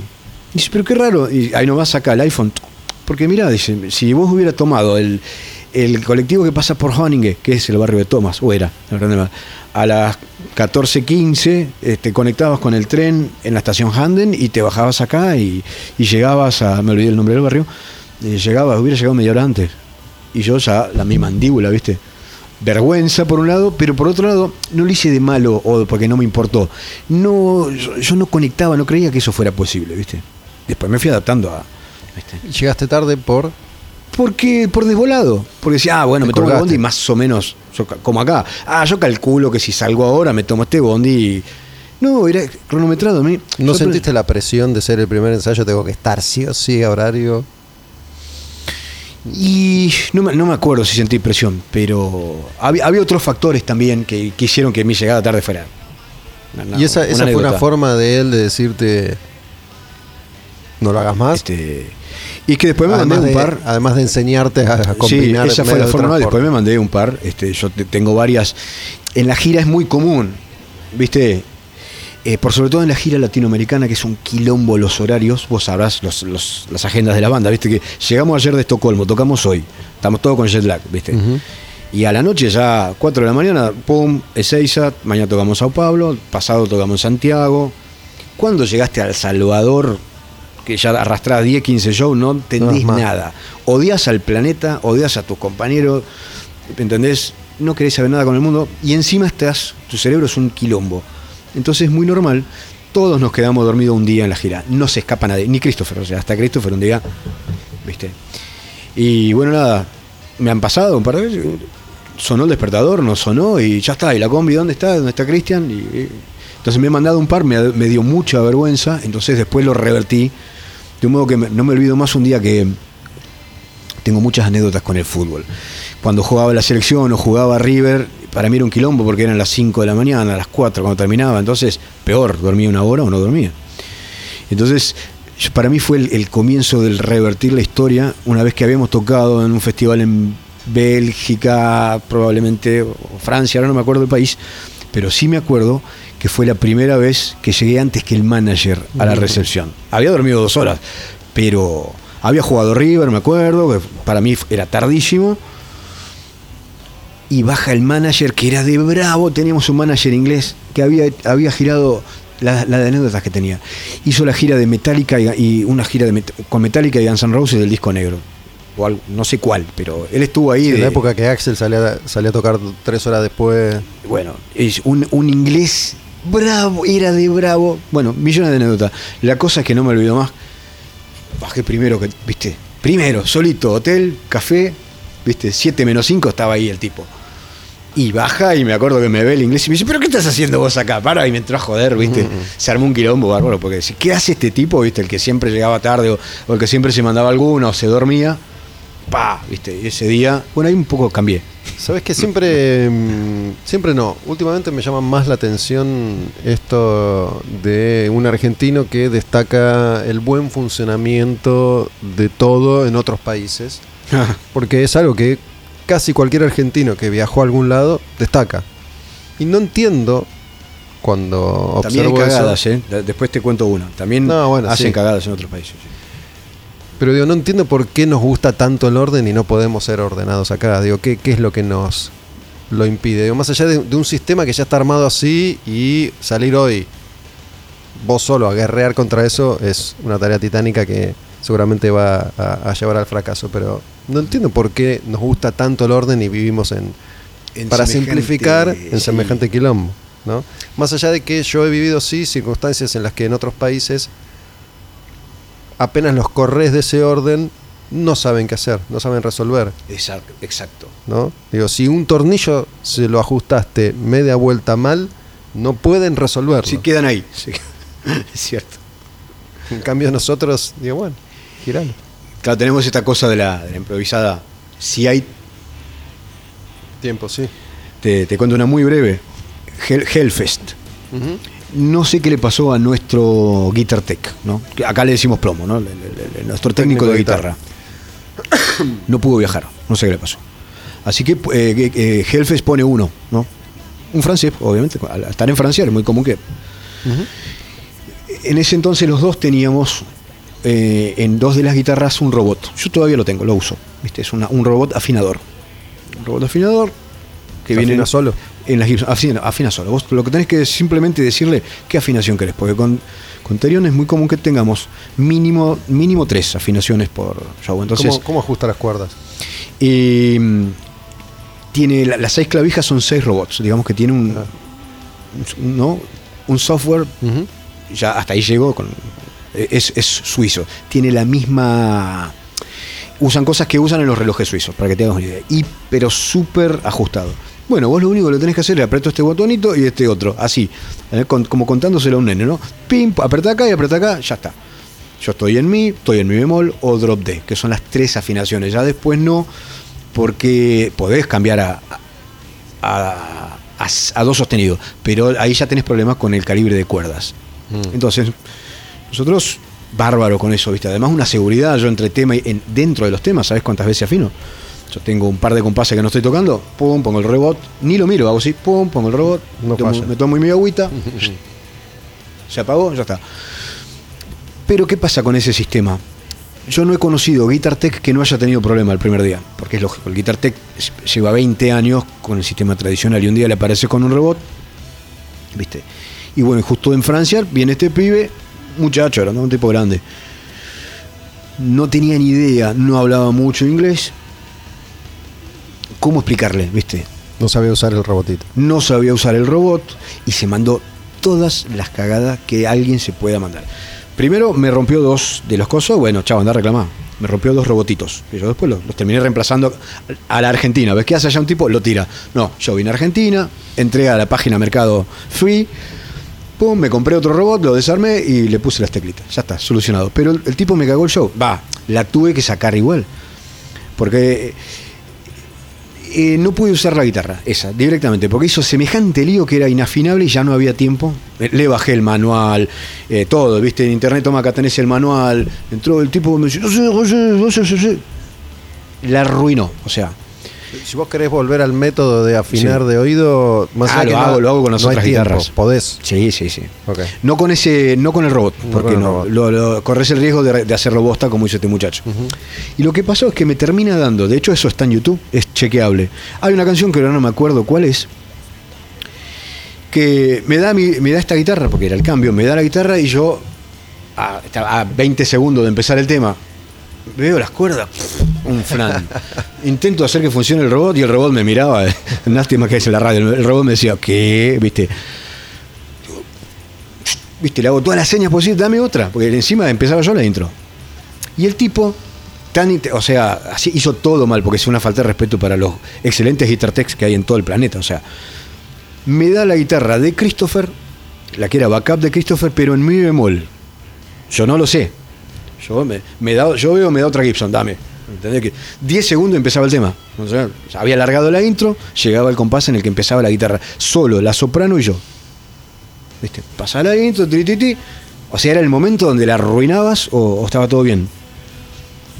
Yo no chequeo nada, porque ya está, no tenía tiempo. Yo- o sea, todo esto pasó más rápido que, que en lo que Sí, se los cuento. Largo el primer acorde y me escuchó un semitono corrido. ¿Viste? Y lo ¿Y eso suena, suena mal o suena distinto? No, suena un asco. Suena, decí que no había nada más. Era solo la guitarra y la soprano que entraba. ¿No? Entonces, yo supone que tenía que sonar mi menor, suena mi bemol. ¿No? Yo lo escucho. Y ahí nomás uh, lo, lo acomodé a un semitono, pero tuve que tocar toda la canción transportada a un semitono. La canción que era en mi menor, para mí fue fa menor. ¿Y es un quilombo hacer eso en, en el momento? Claro, en el momento ya no tenía más cuerdas al aire, tuve que. Entonces, no sabía el esfuerzo mental. Está, es- es- fue un Hellfest. ¿La zafaste? Sí, no zafé. Este, pero el tipo me, me arruinó el, el robot, por ejemplo. Y yo tuve que tocar todo el puto tema transportando encima. Después a Christopher le da otra viola, se armó un quilombo. Christopher estaba recaliente, termina el tema y me viene a ver a mí y dice, ¿por qué agarraste mi guitarra? No, yo no la agarré, el tipo me la dio, qué sé yo. Ahí le expliqué todo lo que había pasado. Uy, lo querían matar, lo querían colgar al chabón. Pero por eso cagadas...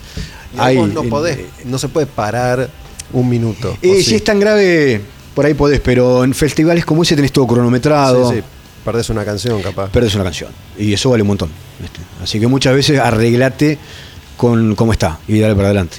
Ha- Hablando de perderse un montón, los temas de, de- de derechos de autor, como acá es Sadaik, Sí. que vos tocas en vivo con Metallica y, y cobras una fortuna, ¿es en todos lados igual?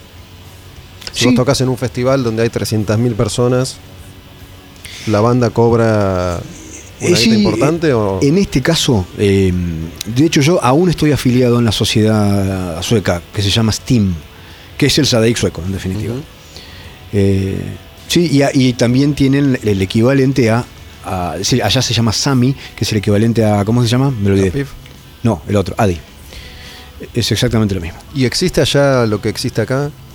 Serio, mira, ¿querés, viene Metallica, ¿querés tocar? Sí. Me tenés que dar Ah, Sadaik no, no he sabido. Me tenés que dar. No he sabido eso, porque... ¿Les contaste vos que existe eso? No, hay, hay cosas que, me- viste, que, que te olvidas o que... Sí, sí. Porque eso Este, ha sido materia de negociación acá. Es cierto, me había olvidado eso, sí. ¿no? Digo, durante siglos, Sí. sobre todo en. Va, siempre. Digo, hasta en Lollapalooza pasa. ¿Querés tocar? Me tiene que dar la editorial. Es cierto. ¿Querés tocar? Me tiene que dar Sadaik. No he sabido, pero la, la próxima vez que viaje le voy a preguntar.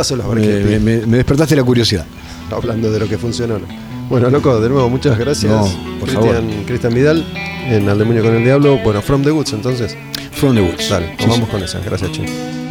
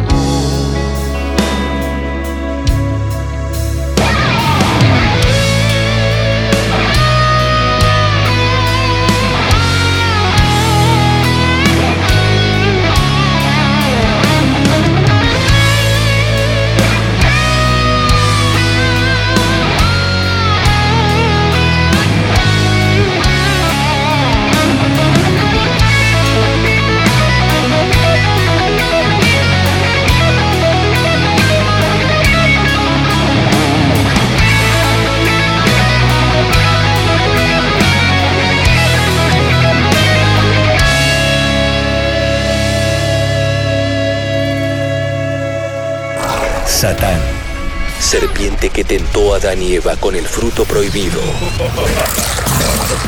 Ángel caído que aterroriza al mundo. Antítesis de la verdad. Arderá en el infierno. Al demonio con el diablo. Puro heavy metal.